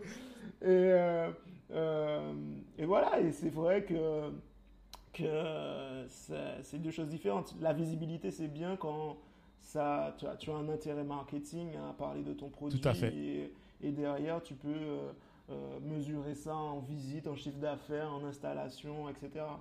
Mhm. Donc euh, voilà, si tu, as, si tu as une cible B2B, euh, euh, ça sert à rien d'aller au journal euh, télévisé. Ouais, Enfin, c'est ça. pas. Si tu as. euh, si, enfin, voilà quoi. Non, mais tu as raison, tu as raison sur cet aspect-là, euh, très clairement. Et, euh, et la maturité, et, et sur plein de choses, euh, la start-up demande des, des, une, vraiment une connaissance de soi, un contrôle de ses émotions, une sagesse qui est très difficile de trouver dans la vingtaine. Ouais. Voilà, dans la vingtaine, et heureusement pour nous, euh, on a quand même fait des soirées et on avait des préoccupations euh, qui étaient tout autres. Et j'encourage toute personne dans la vingtaine euh, à profiter de sa vie à prendre l'expérience dans des grosses boîtes ou faire une ou deux premières créations, etc. pour le fun, pour apprendre. avoir une première vraie création peut-être dans la trentaine, début trentaine, pour vraiment rentrer dans le dur, sachant qu'il y a 99% de chances que ça foire. Et puis euh, le gros projet, il va arriver après. Ouais, ouais, ouais. donc, ouais. euh, donc, Non, euh, super. Alors, moi, j'ai autre chose, en fait, qui est intéressant. C'est que, alors, tu fais partie des, des j'ai envie de dire, les cofondateurs de Mars Need Tech. Ouais. Aujourd'hui, en fait, moi, je, je, moi, tu sais, je, je te suis de très près. Je suis tout le monde de très près. Je scroll, je dis, ah, ok, il fait ci, il fait ça. On Je- sent ah, ton ouais. souffle dans le cou, t'inquiète. Ouais, tu vois, je, je- Comme un ange gardien. Moi, Ouais. tu sais, on me dit, tu sais quoi, je vais te dire, c'est rigolo, parce qu'on me dit, ouais, euh, t'as pas, t'as pas WhatsApp. Je dis, mais j'ai pas besoin de ça, moi, je veux pas, j'ai pas envie qu'on m'a, qu'on, voilà, je, et même, on me dit, ouais, mais, même euh, mes nièces me disent, attends, tonton, je comprends pas, t'as un compte Instagram, il est vide. Je dis, mais j'ai pas besoin de ça. Et moi, j'ai pas besoin, enfin, je préfère, en fait, euh, voir les vrais trucs, tu vois. J'ai pas envie de regarder des trucs, euh, bref. Je rigole. Mais en gros, tu sais, je te disais, en fait, en l'occurrence, tu fait partie des cofondateurs de Mars Tech. Aujourd'hui, en fait, on te retrouve dans la French Tech. Alors, pour toi, en fait, moi, j'ai un questionnement. En gros, toi, final, alors, est-ce que tu, tu, tu, comment toi, tu te positionnes aujourd'hui, en fait, tu vois, comment tu vois cette évolution de passage de Mars Tech? Est-ce que pour toi, c'est une continuité dans la French Tech ou est-ce que pour toi, en fait, il y y y y a une différence, tu vois? Est-ce que finalement, la French Tech, c'est, il y a vraiment, tu vois, parce qu'on voit aussi qu'il y a marketing digital. Alors, est-ce que dans, d'ailleurs, dans la French Tech, il y a les membres de, j'ai vu en fait qu'il y a les membres, ce qui est intéressant, hein, comparativement, enfin, comparativement. Bon, je parlais pas de la Guadeloupe, c'est encore autre chose. C'est, c'est, c'est, c'est différent. Mais dans, dans la French Tech, tu me rassures, j'ai vu qu'il y a des membres de Marketing Tech et de Marketing Digital. C'est bien ça? Euh, Voilà. Oui, oui, oui, il y en a des, Enfin, des deux. Effectivement. Voilà. Non, mais ce qu'il faut voir, c'est que bon, euh, il y a. euh, faut, faut- faut que j'avoue aussi, quand l'année que j'ai pris en entreprise et tout, j'ai pris aussi du recul sur, euh, sur tout l'aspect associatif, etc. Donc il y a des choses qui se sont faites. Durant ce moment-là, c'est là où Martinique Digital a, est monté en puissance. Voilà. Mais euh, la différence avec la French Tech, la French Tech, c'est que c'est un- c'est une initiative nationale. C'est euh, quelque chose qui chapeaute un peu tout. C'est euh, euh, quelque chose dans lequel on peut tous re- se retrouver. C'est un outil qui a une vocation euh, euh, beaucoup, plus, euh, beaucoup plus transversale et, euh, et, euh, et structurante.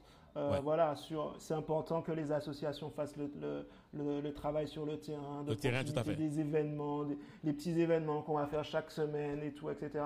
Euh, sur la French Tech, euh, euh, on parle de, de sujets qui sont peut-être un peu plus gros, plus structurants et qui sont en lien avec euh, euh, l'international, national. avec le fait de grossir.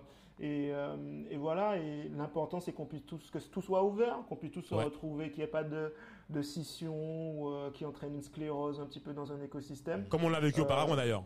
Voilà, et puis il faut savoir que ouais, c'est propre à tous les écosystèmes. À Paris, ils, ils ont connu euh, des moments de clash et de scission très clairs entre différents écosystèmes.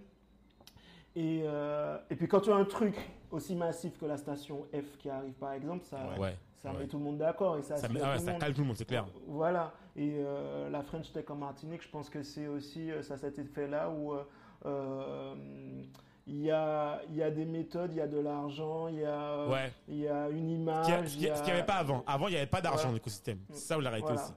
Exactement. C'était, c'était une lutte avec les acteurs, voilà.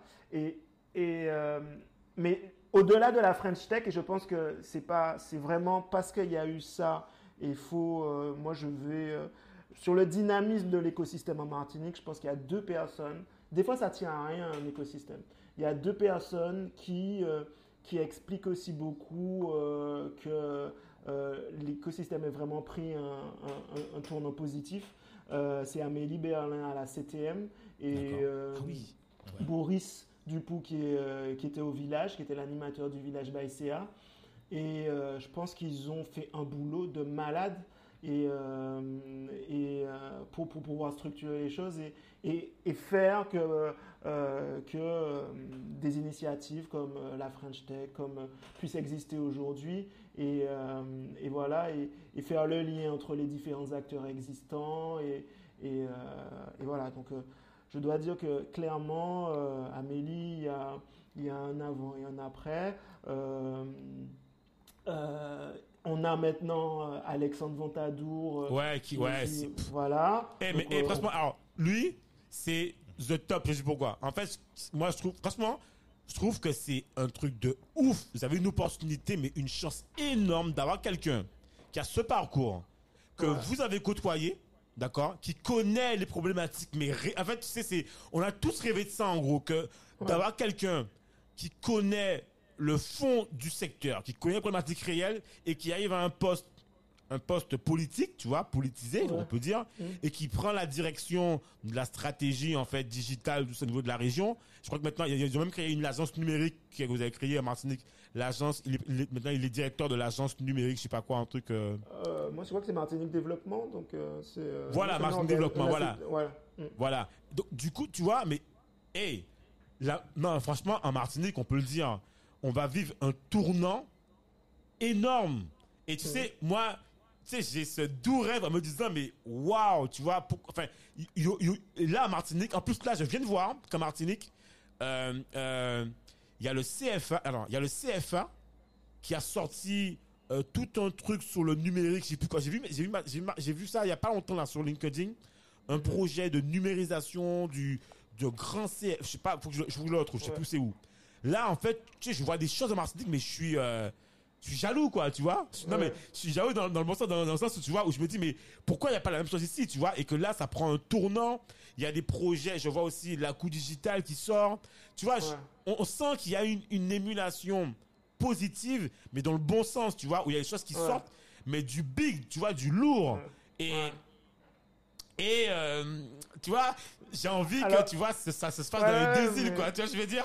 Enfin, Mais c'est ça, mais, mais à la décharge de, de la Guadeloupe, moi je pense Ouais. que à chaque fois la Guadeloupe euh, euh, prend le train sur une initiative après, mais je trouve qu'il y a une façon, alors je le- peut-être que je le vois avec un peu de distance, Ouais. euh, une façon de, de travailler ensemble qui est beaucoup plus effective en Guadeloupe, euh, une collaboration qui est beaucoup plus effective et qui fait que les choses s'installent de manière plus durable.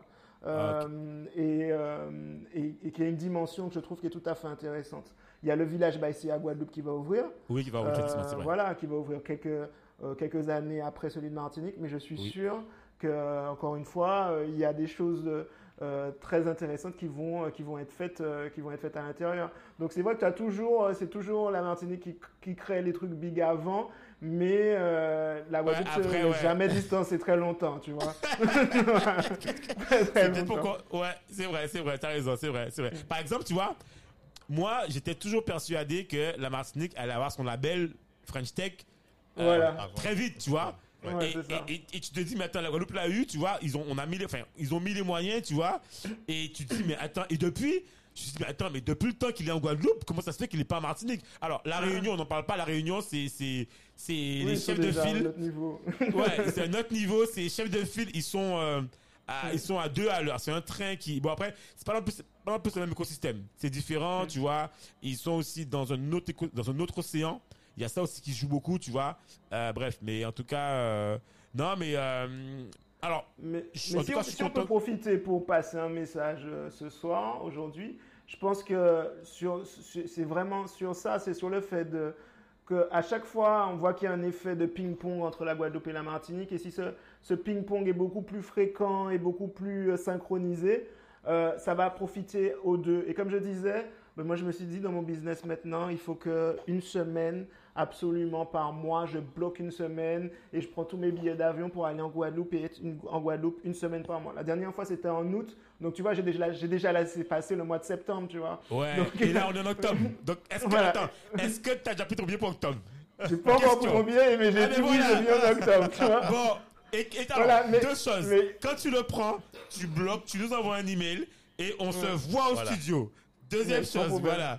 C'est top. Non, mais tu, Voilà. mais tu sais Et quoi? T'as si complètement on arrive raison. à créer cette culture-là, Ouais. et que qu'il y ait une majorité d'entrepreneurs d'un côté et de l'autre qui fassent ça de manière systématique et qui se disent je suis pas sur le marché de la Martinique, je suis pas sur le marché de la Guadeloupe, je suis sur le marché antillais, Antillais, Martinique, Guadeloupe. Bah, je suis sûr qu'on ira beaucoup plus vite, euh, qu'on va synchroniser euh, les initiatives beaucoup plus facilement, qu'on va faire effet levier sur le public euh, de manière beaucoup plus opérationnelle Et voilà.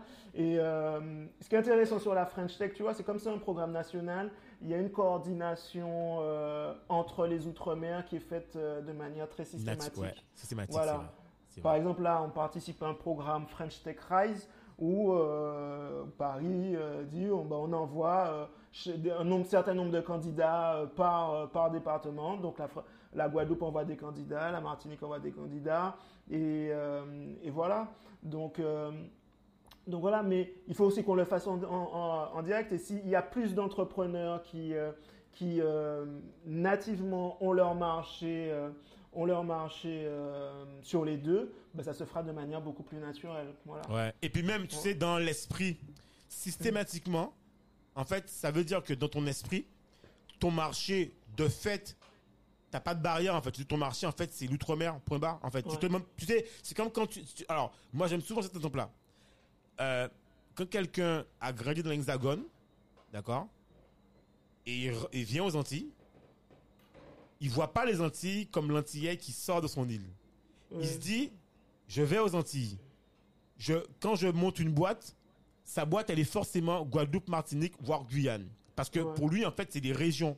Mais celui qui naît dans le département d'outre-mer, Guadeloupe ou Martinique, lui, Un pays. Ouais. voilà. Et lui, il était souvent, ouais, chez moi ou euh, euh, euh, Ouais. nation Guadeloupe, nation, tu vois, en fait, et, et du coup, tu occultes complètement que, en fait, et quand, regarde, et, fina- et bizarrement, quand tu es dans l'hexagone, tu crées une boîte, ben, ta boîte, elle va bosser à Marseille, bosser à Toulouse, c'est partout, en fait.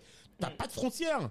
Et donc, finalement, la frontière, elle est dans l'esprit, en fait, tu vois. Et, et, et, et, et je me rappelle, à l'époque où on faisait le truc Martinique Tech, l'Oreca, tout ça, je me rappelle que je venais en Martinique, mais comme si j'allais prendre le bus, quoi. Tu vois, je, je, enfin, dans mon esprit, parce que pour moi, j'avais déjà fait Londres, États-Unis, tout ça, et pour moi, les Antilles, c'est, ça peut pas être autre que, tu vois. D'ailleurs, moi, j'ai un doux rêve. J'ai un doux rêve. Mon doux rêve, je te l'avoue, c'est quoi? C'est d'avoir une seule collectivité, Guadeloupe, Martinique, Guyane. Parce qu'en fait, je comprends pas pourquoi on a une collectivité Martinique, Guadeloupe, Guyane, euh, même si la Guyane, c'est un peu plus loin. Mais au, à minima, alors, à minima, Guadeloupe, Martinique. Parce que je comprends pas pourquoi on a autant de, on a les mêmes problématiques. Même si des fois, il y y a des spécificités, je comprends. Mais en réalité, de fond et de base, on a les mêmes problématiques, on a la même culture, on a la même histoire, on a les, les mêmes boîtes. Je veux dire, les plus grosses enseignes qui existent et qui sont dominées par une catégorie de personnes, elles sont dans tous les territoires. Elles sont pas, tu vois ce que je veux dire? Mais Donc bon, ça. enfin Voilà. voilà. donc Air Caraïbes sponsorise ça, sponsorise les initiatives s'ils nous entendent. On fait un, un passeport là pour qu'on ait, pour qu'on puisse aller vraiment en Martinique et en Guadeloupe, euh, en Guadeloupe euh, de manière beaucoup plus fréquente. Et oui, je pense que ça, c'est super important euh, à l'aune de ce qu'on a vécu sur Carrefourly par rapport à Zotcar, mais euh, sur plein de choses encore, on voit que c'est important. Et puis aussi, ça, comme tu dis, ça, te donne un mindset. Ça te donne un mindset euh, parce que si tu considères que la Martinique c'est un pays, si tu considères que la Guadeloupe c'est un pays, aller sur l'autre c'est déjà un développement international, tu vois, donc c'est déjà beaucoup. C'est déjà énorme et c'est déjà difficile et une adaptation. Si tu te dis non, au début, c'est mon mindset, c'est les deux marchés, etc. Je vais essayer de mutualiser les choses, je vais essayer de faire en sorte de, que mon processus commercial, euh, je puisse le préparer à distance pour préparer mes déplacements, faire des petits rendez-vous en visio, etc. Alors que si j'ai l'habitude d'aller voir les gens en direct à chaque fois, ben, euh, ça va être plus difficile parce qu'il faudra euh, que je reste un mois ou deux mois pour décrocher des rendez-vous et les faire, tu vois. Ouais. Et, euh, et une fois que euh, tu as développé ces, ces trucs-là, euh, bah, tes rendez-vous en visio, tu te dis, bon, ben, j'attaque, j'attaque la région de Toulouse et je prends mes rendez-vous par mail sur LinkedIn. J'ai mon process pour identifier mes lignes sur LinkedIn, pour remplir mon, mon, mon- mon fichier de rendez-vous et pour faire mes rendez-vous en visio. Tu attaques la France de là où tu es. Ben, tu sais quoi? J'adore ce que Et tu ça, dis. c'est du mindset. Ouais. Ouais, j'adore ce que tu dis. Et si tu écoutes l'épisode, mais franchement, j'ai un épisode que j'aime bien. Enfin, j'aime tous les épisodes, mais un épisode que j'aime bien parce qu'en fait, il dit un truc comme ça. C'est l'épisode de, de, de, de Manuel, de, de Ouais. Manuel, où Ouais. il t'explique que dans son business, il a plus de frontières, tu vois ce que je veux dire? Ouais. Et j'ai trouvé ça génial que tu vois que, comme toi, ce que tu dis, tu vois que qu'on puisse se dire que depuis la Martinique, depuis la Guadeloupe, depuis les Antilles, depuis la Caraïbe, tu vois, on se droit de se dire qu'on a un business qui est en frontière. Et tu vois, un peu plus tard qu'à l'instant, je dis, on faisait une réunion en équipe avec Dominique, Ursula, JP, bref, podcast, et on s'est dit, no way, le podcast, Nous, on a un podcast, il doit être un podcast national. On n'est pas un podcast local. Le podcast, en fait, j'ai envie que celui qui a Toulouse te dit Ah, mais c'est top J'ai découvert une boîte euh, Table qui est aux Antilles, qui est à Martinique, il y en a qui fait. Tu vois, je veux dire, les gens, on ne fait pas du podcast parce que c'est du local. On fait du podcast avec des spécificités, tu vois, qui sont plus ou moins des Antilles. Et OK. Mais en fait, on se dit Voilà, ce qu'on fait dans le podcast, c'est qu'on a envie que les gens découvrent ces boîtes qui sont dans ces, dans ces régions-là, ça, mais qui ont une ambition nationale, voire internationale. Et aussi se dire, tu vois, euh, comment je peux faire aussi si je vais aux Antilles. Donc, euh, tu vois, je pense qu'il faut absolument qu'on ait cette dimension, au moins ce mindset, pour qu'on puisse le- la, la mettre en... en, en- en- fait, c'est surtout, c'est surtout euh, mettre en place le mindset. C'est- là, où je pense, où ça, ça bloque pour l'instant. Mais une fois que ce sera débloqué, je pense que les choses vont se mettre euh, petit à petit en, en- en place et puis on, on verra euh, les autres problématiques. Mais c'est surtout au niveau du mindset Voilà. qu'il faut, qu'il faut débloquer ça. Quoi. Ouais, voilà. Parce que Bah, dès que cas, tu as la vision ouais. et que tu sens, euh, tu sens qu'il y a un besoin de faire ça, la deuxième étape, c'est que tu vas chercher à savoir comment tu peux le faire. Mhm. et, puis, euh, et puis après, tu le fais, tu, tu expérimentes, tu partages, tu fais du partage d'expérience et puis tu améliores et puis tu réussis. Donc euh, oui, il y a, le process, il faut rentrer dedans pour, in fine, que ça, ça, ça soit, le- ça soit effectif. Satya, bon, on est sur la fin. On est déjà à 1 minute, euh, 1h30. Attends, on, on vient de commencer, je comprends pas. Ah, mais tu vois, tu vois, c'est comme ça chez nous. On discute et puis on se dit, mais mess Et heureusement, tu vois, j'ai toujours un œil sur le chrono. Moi, c'est parce que je me dis, mais on discute, et t'as pas l'impression. Et en fait, alors, franchement, déjà, nous, on est mais super contents d'avoir eu, tu vois, tous ces retours. Et je pense qu'il y a une info que personne n'avait, que nous, on a. C'est que Satyam, il a bossé. Moi, je savais pas. Tu sais, je me dis, waouh, le mec, franchement, c'est top, quoi. Tu vois, si pourquoi tu nous bouleverses? Et autre chose, c'est, si il y a quelque chose en fait que tu peux transmettre ou que tu aurais aimé transmettre ou que qui t'a marqué, ce serait quoi? S'il y a un truc, tu vois, euh, euh, qu'on doit retenir, tu vois, de toi, ce serait quoi Tu vois, qu'est-ce qui aujourd'hui, qu'est-ce qui te, voilà quoi C'est quoi en fait? Donne-nous le truc là, tu vois, euh, qu'on puisse te dire, putain, le mec, waouh. Non, je rigole. Mais voilà, s'il y a un truc que toi qui, qui t'a marqué, tu vois, ou que toi tu retiens, ou qu'aujourd'hui en fait tu appliques, c'est quoi en fait? C'est quoi le truc, euh, la secret sauce quoi?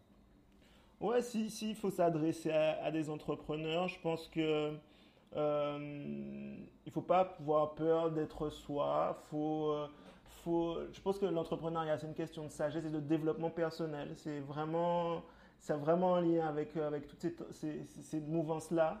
Et le fait de se connaître, euh, de connaître ses qualités, de connaître ses défauts, euh, ne va pas avoir peur de se définir une aventure qui, qui nous ressemble, de marquer les 10 points là dont on parlait. Que, Ouais. euh, il faut, il faut, faut bien comprendre comment l'entreprise ça fonctionne et comprendre qu'il y a une infinité de façons d'entreprendre et il y a des choses qui peuvent ne pas te correspondre.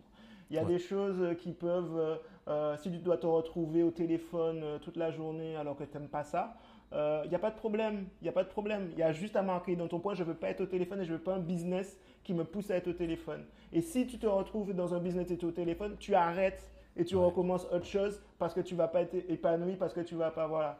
Donc, euh, il n'y a pas une façon de faire les choses.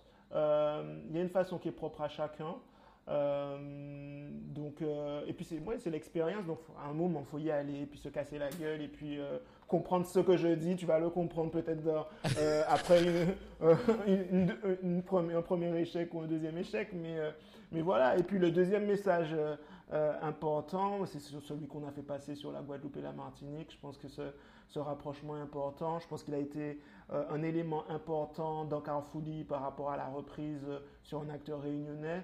Euh, donc euh, il faut qu'on puisse euh, travailler beaucoup plus ensemble et, et, et voilà, et être beaucoup plus proche et, et, continuer dans ce sens-là. Donc, donc voilà, donc créer une aventure qui nous ressemble, euh, n'aie pas peur d'être différent dans la façon d'entreprendre. Tant qu'on crée de la valeur, tant qu'on rend service aux gens et qu'on résout des problèmes, je pense que le business, voilà, j'ai une vision. Alors, ma vision personnelle, du coup, c'est peut-être une vision qui est, qui est très poétique et un peu empathique, etc., et bienveillante, mais euh, ça me correspond et je pense que chacun doit trouver euh, euh, sa musique. Et, euh, et voilà. Non, mais c'est top. Excellent. c'est c'est Ah ouais. excellent. Franchement, c'est excellent. Et tu sais, ce que tu dis là, ça sonne tellement vrai que je pense que on est un peu une génération où on a tous fait des choses.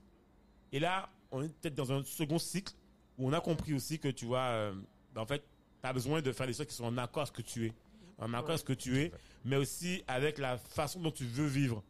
Et je pense que il y a un truc, tu vois, que moi je faisais au début et que maintenant je, je, mais fait attention, c'est que j'ai, je, te- je te jure, hein, quand j'ai commencé ma première boîte, j'ai, dans ma tête, j'avais toujours l'impression euh, qu'il fallait travailler beaucoup, alors que c'était une marque de, tu vois, de, de fabrique. Il fallait travailler Ouais. beaucoup parce qu'il fallait travailler beaucoup barre. C'est si tu travailles, c'est que c'est bon, tu vois.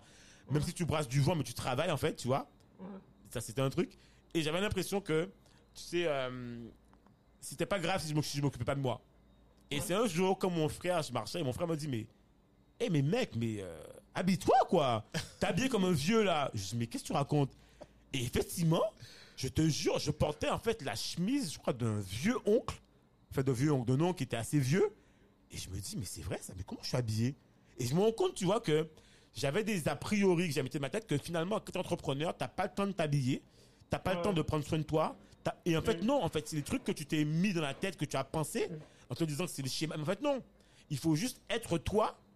Mm. Si, comme tu disais, si t'aimes la musique, ben mec, kiffe ta musique à fond, en fait. Fais-toi tes moments de kiff de Mm. musique. Si t'aimes le sport, continue le sport. Lâche pas le sport, surtout pas. Faut pas penser. C'est juste une question d'organisation. Et comme tu dis, en fait, c'est bien comprendre qu'est-ce que tu veux faire. Est-ce que tu souhaites avoir une entreprise automatisée ou est-ce que tu veux construire un monstre D'accord? Un Mhm. monstre de 200 salariés que tu Ouais. gères. Et tu... Enfin bref, on a le choix de tout faire. Il y a des différents types de boîtes, différents types de startups, différents types de monstres. Choisis ton monstre et voilà. C'est ça, voilà quoi. Mm. Donc, euh, non, mais c'est top. Mm. Ben, du coup, Do, si t'as un, un, un, un, un, un dernier, Un dernier mot? Ah ouais, ah, Je, balance. je, je crois que Satya va attendre de faire l'épisode numéro 2 là. Il attend le Mais numéro ce 2 sera, là. ce, sera, ce sera avec vous, ce sera en physique, ce sera... Ouais, voilà. Mais en tout cas, déjà, ça, ça me semble super sympa de nous avoir, de, d'avoir répondu à l'invitation. Et c'était un super beaucoup. moment avec toi. Ouais. Et je pense que ce qui est cool, c'est que tu as dit, euh, enfin, tu nous as donné plein de moments de sagesse que moi-même je vais écouter parce que c'est super important. Beaucoup d'humilité, tu vois. Et sincèrement, euh, je trouve que, je le dis aux auditeurs, t'as pas parlé du cadre de ce que tu as produit, quoi. Et sincèrement, ça montre aussi, tu vois, toute ton humilité et ce que tu as fait, tu vois. Et je retiens quelque chose qui est important, c'est que tu as énormément dans ton, dans ton- parcours fait du give, tu vois, du give. Et euh, ben, je pense que Table va juste être ton give back. Et euh, on espère avoir une pièce de monnaie dans le million que tu vas toucher, si c'est possible. Et alors, autre chose, autre chose, si tu retrouves ta liste, on est preneur de ta petite liste que tu as égarée. Je pense qu'il y a tellement d'idées là-dedans, t'inquiète pas, on va les réaliser. Non, je rigole. Y a pas de souci. Bon, en tout cas, merci pour tout. Yes. Et puis, euh. Merci, on se dit ciao, bye bye. Un grand merci C'était vraiment cool. À en tout bientôt. cas. À bientôt. Ok, bye. Bye. Merci de nous avoir écoutés jusqu'au bout. Afin de faire découvrir ce podcast, n'hésitez pas à nous laisser une note 5 étoiles avec un super commentaire sur Apple Podcast ou toute autre plateforme d'écoute. Enfin, si vous vous abonnez sur la newsletter onréinventelemonde.com, on vous enverra directement l'épisode avec des bonus. On vous dit à la semaine prochaine pour un nouvel épisode.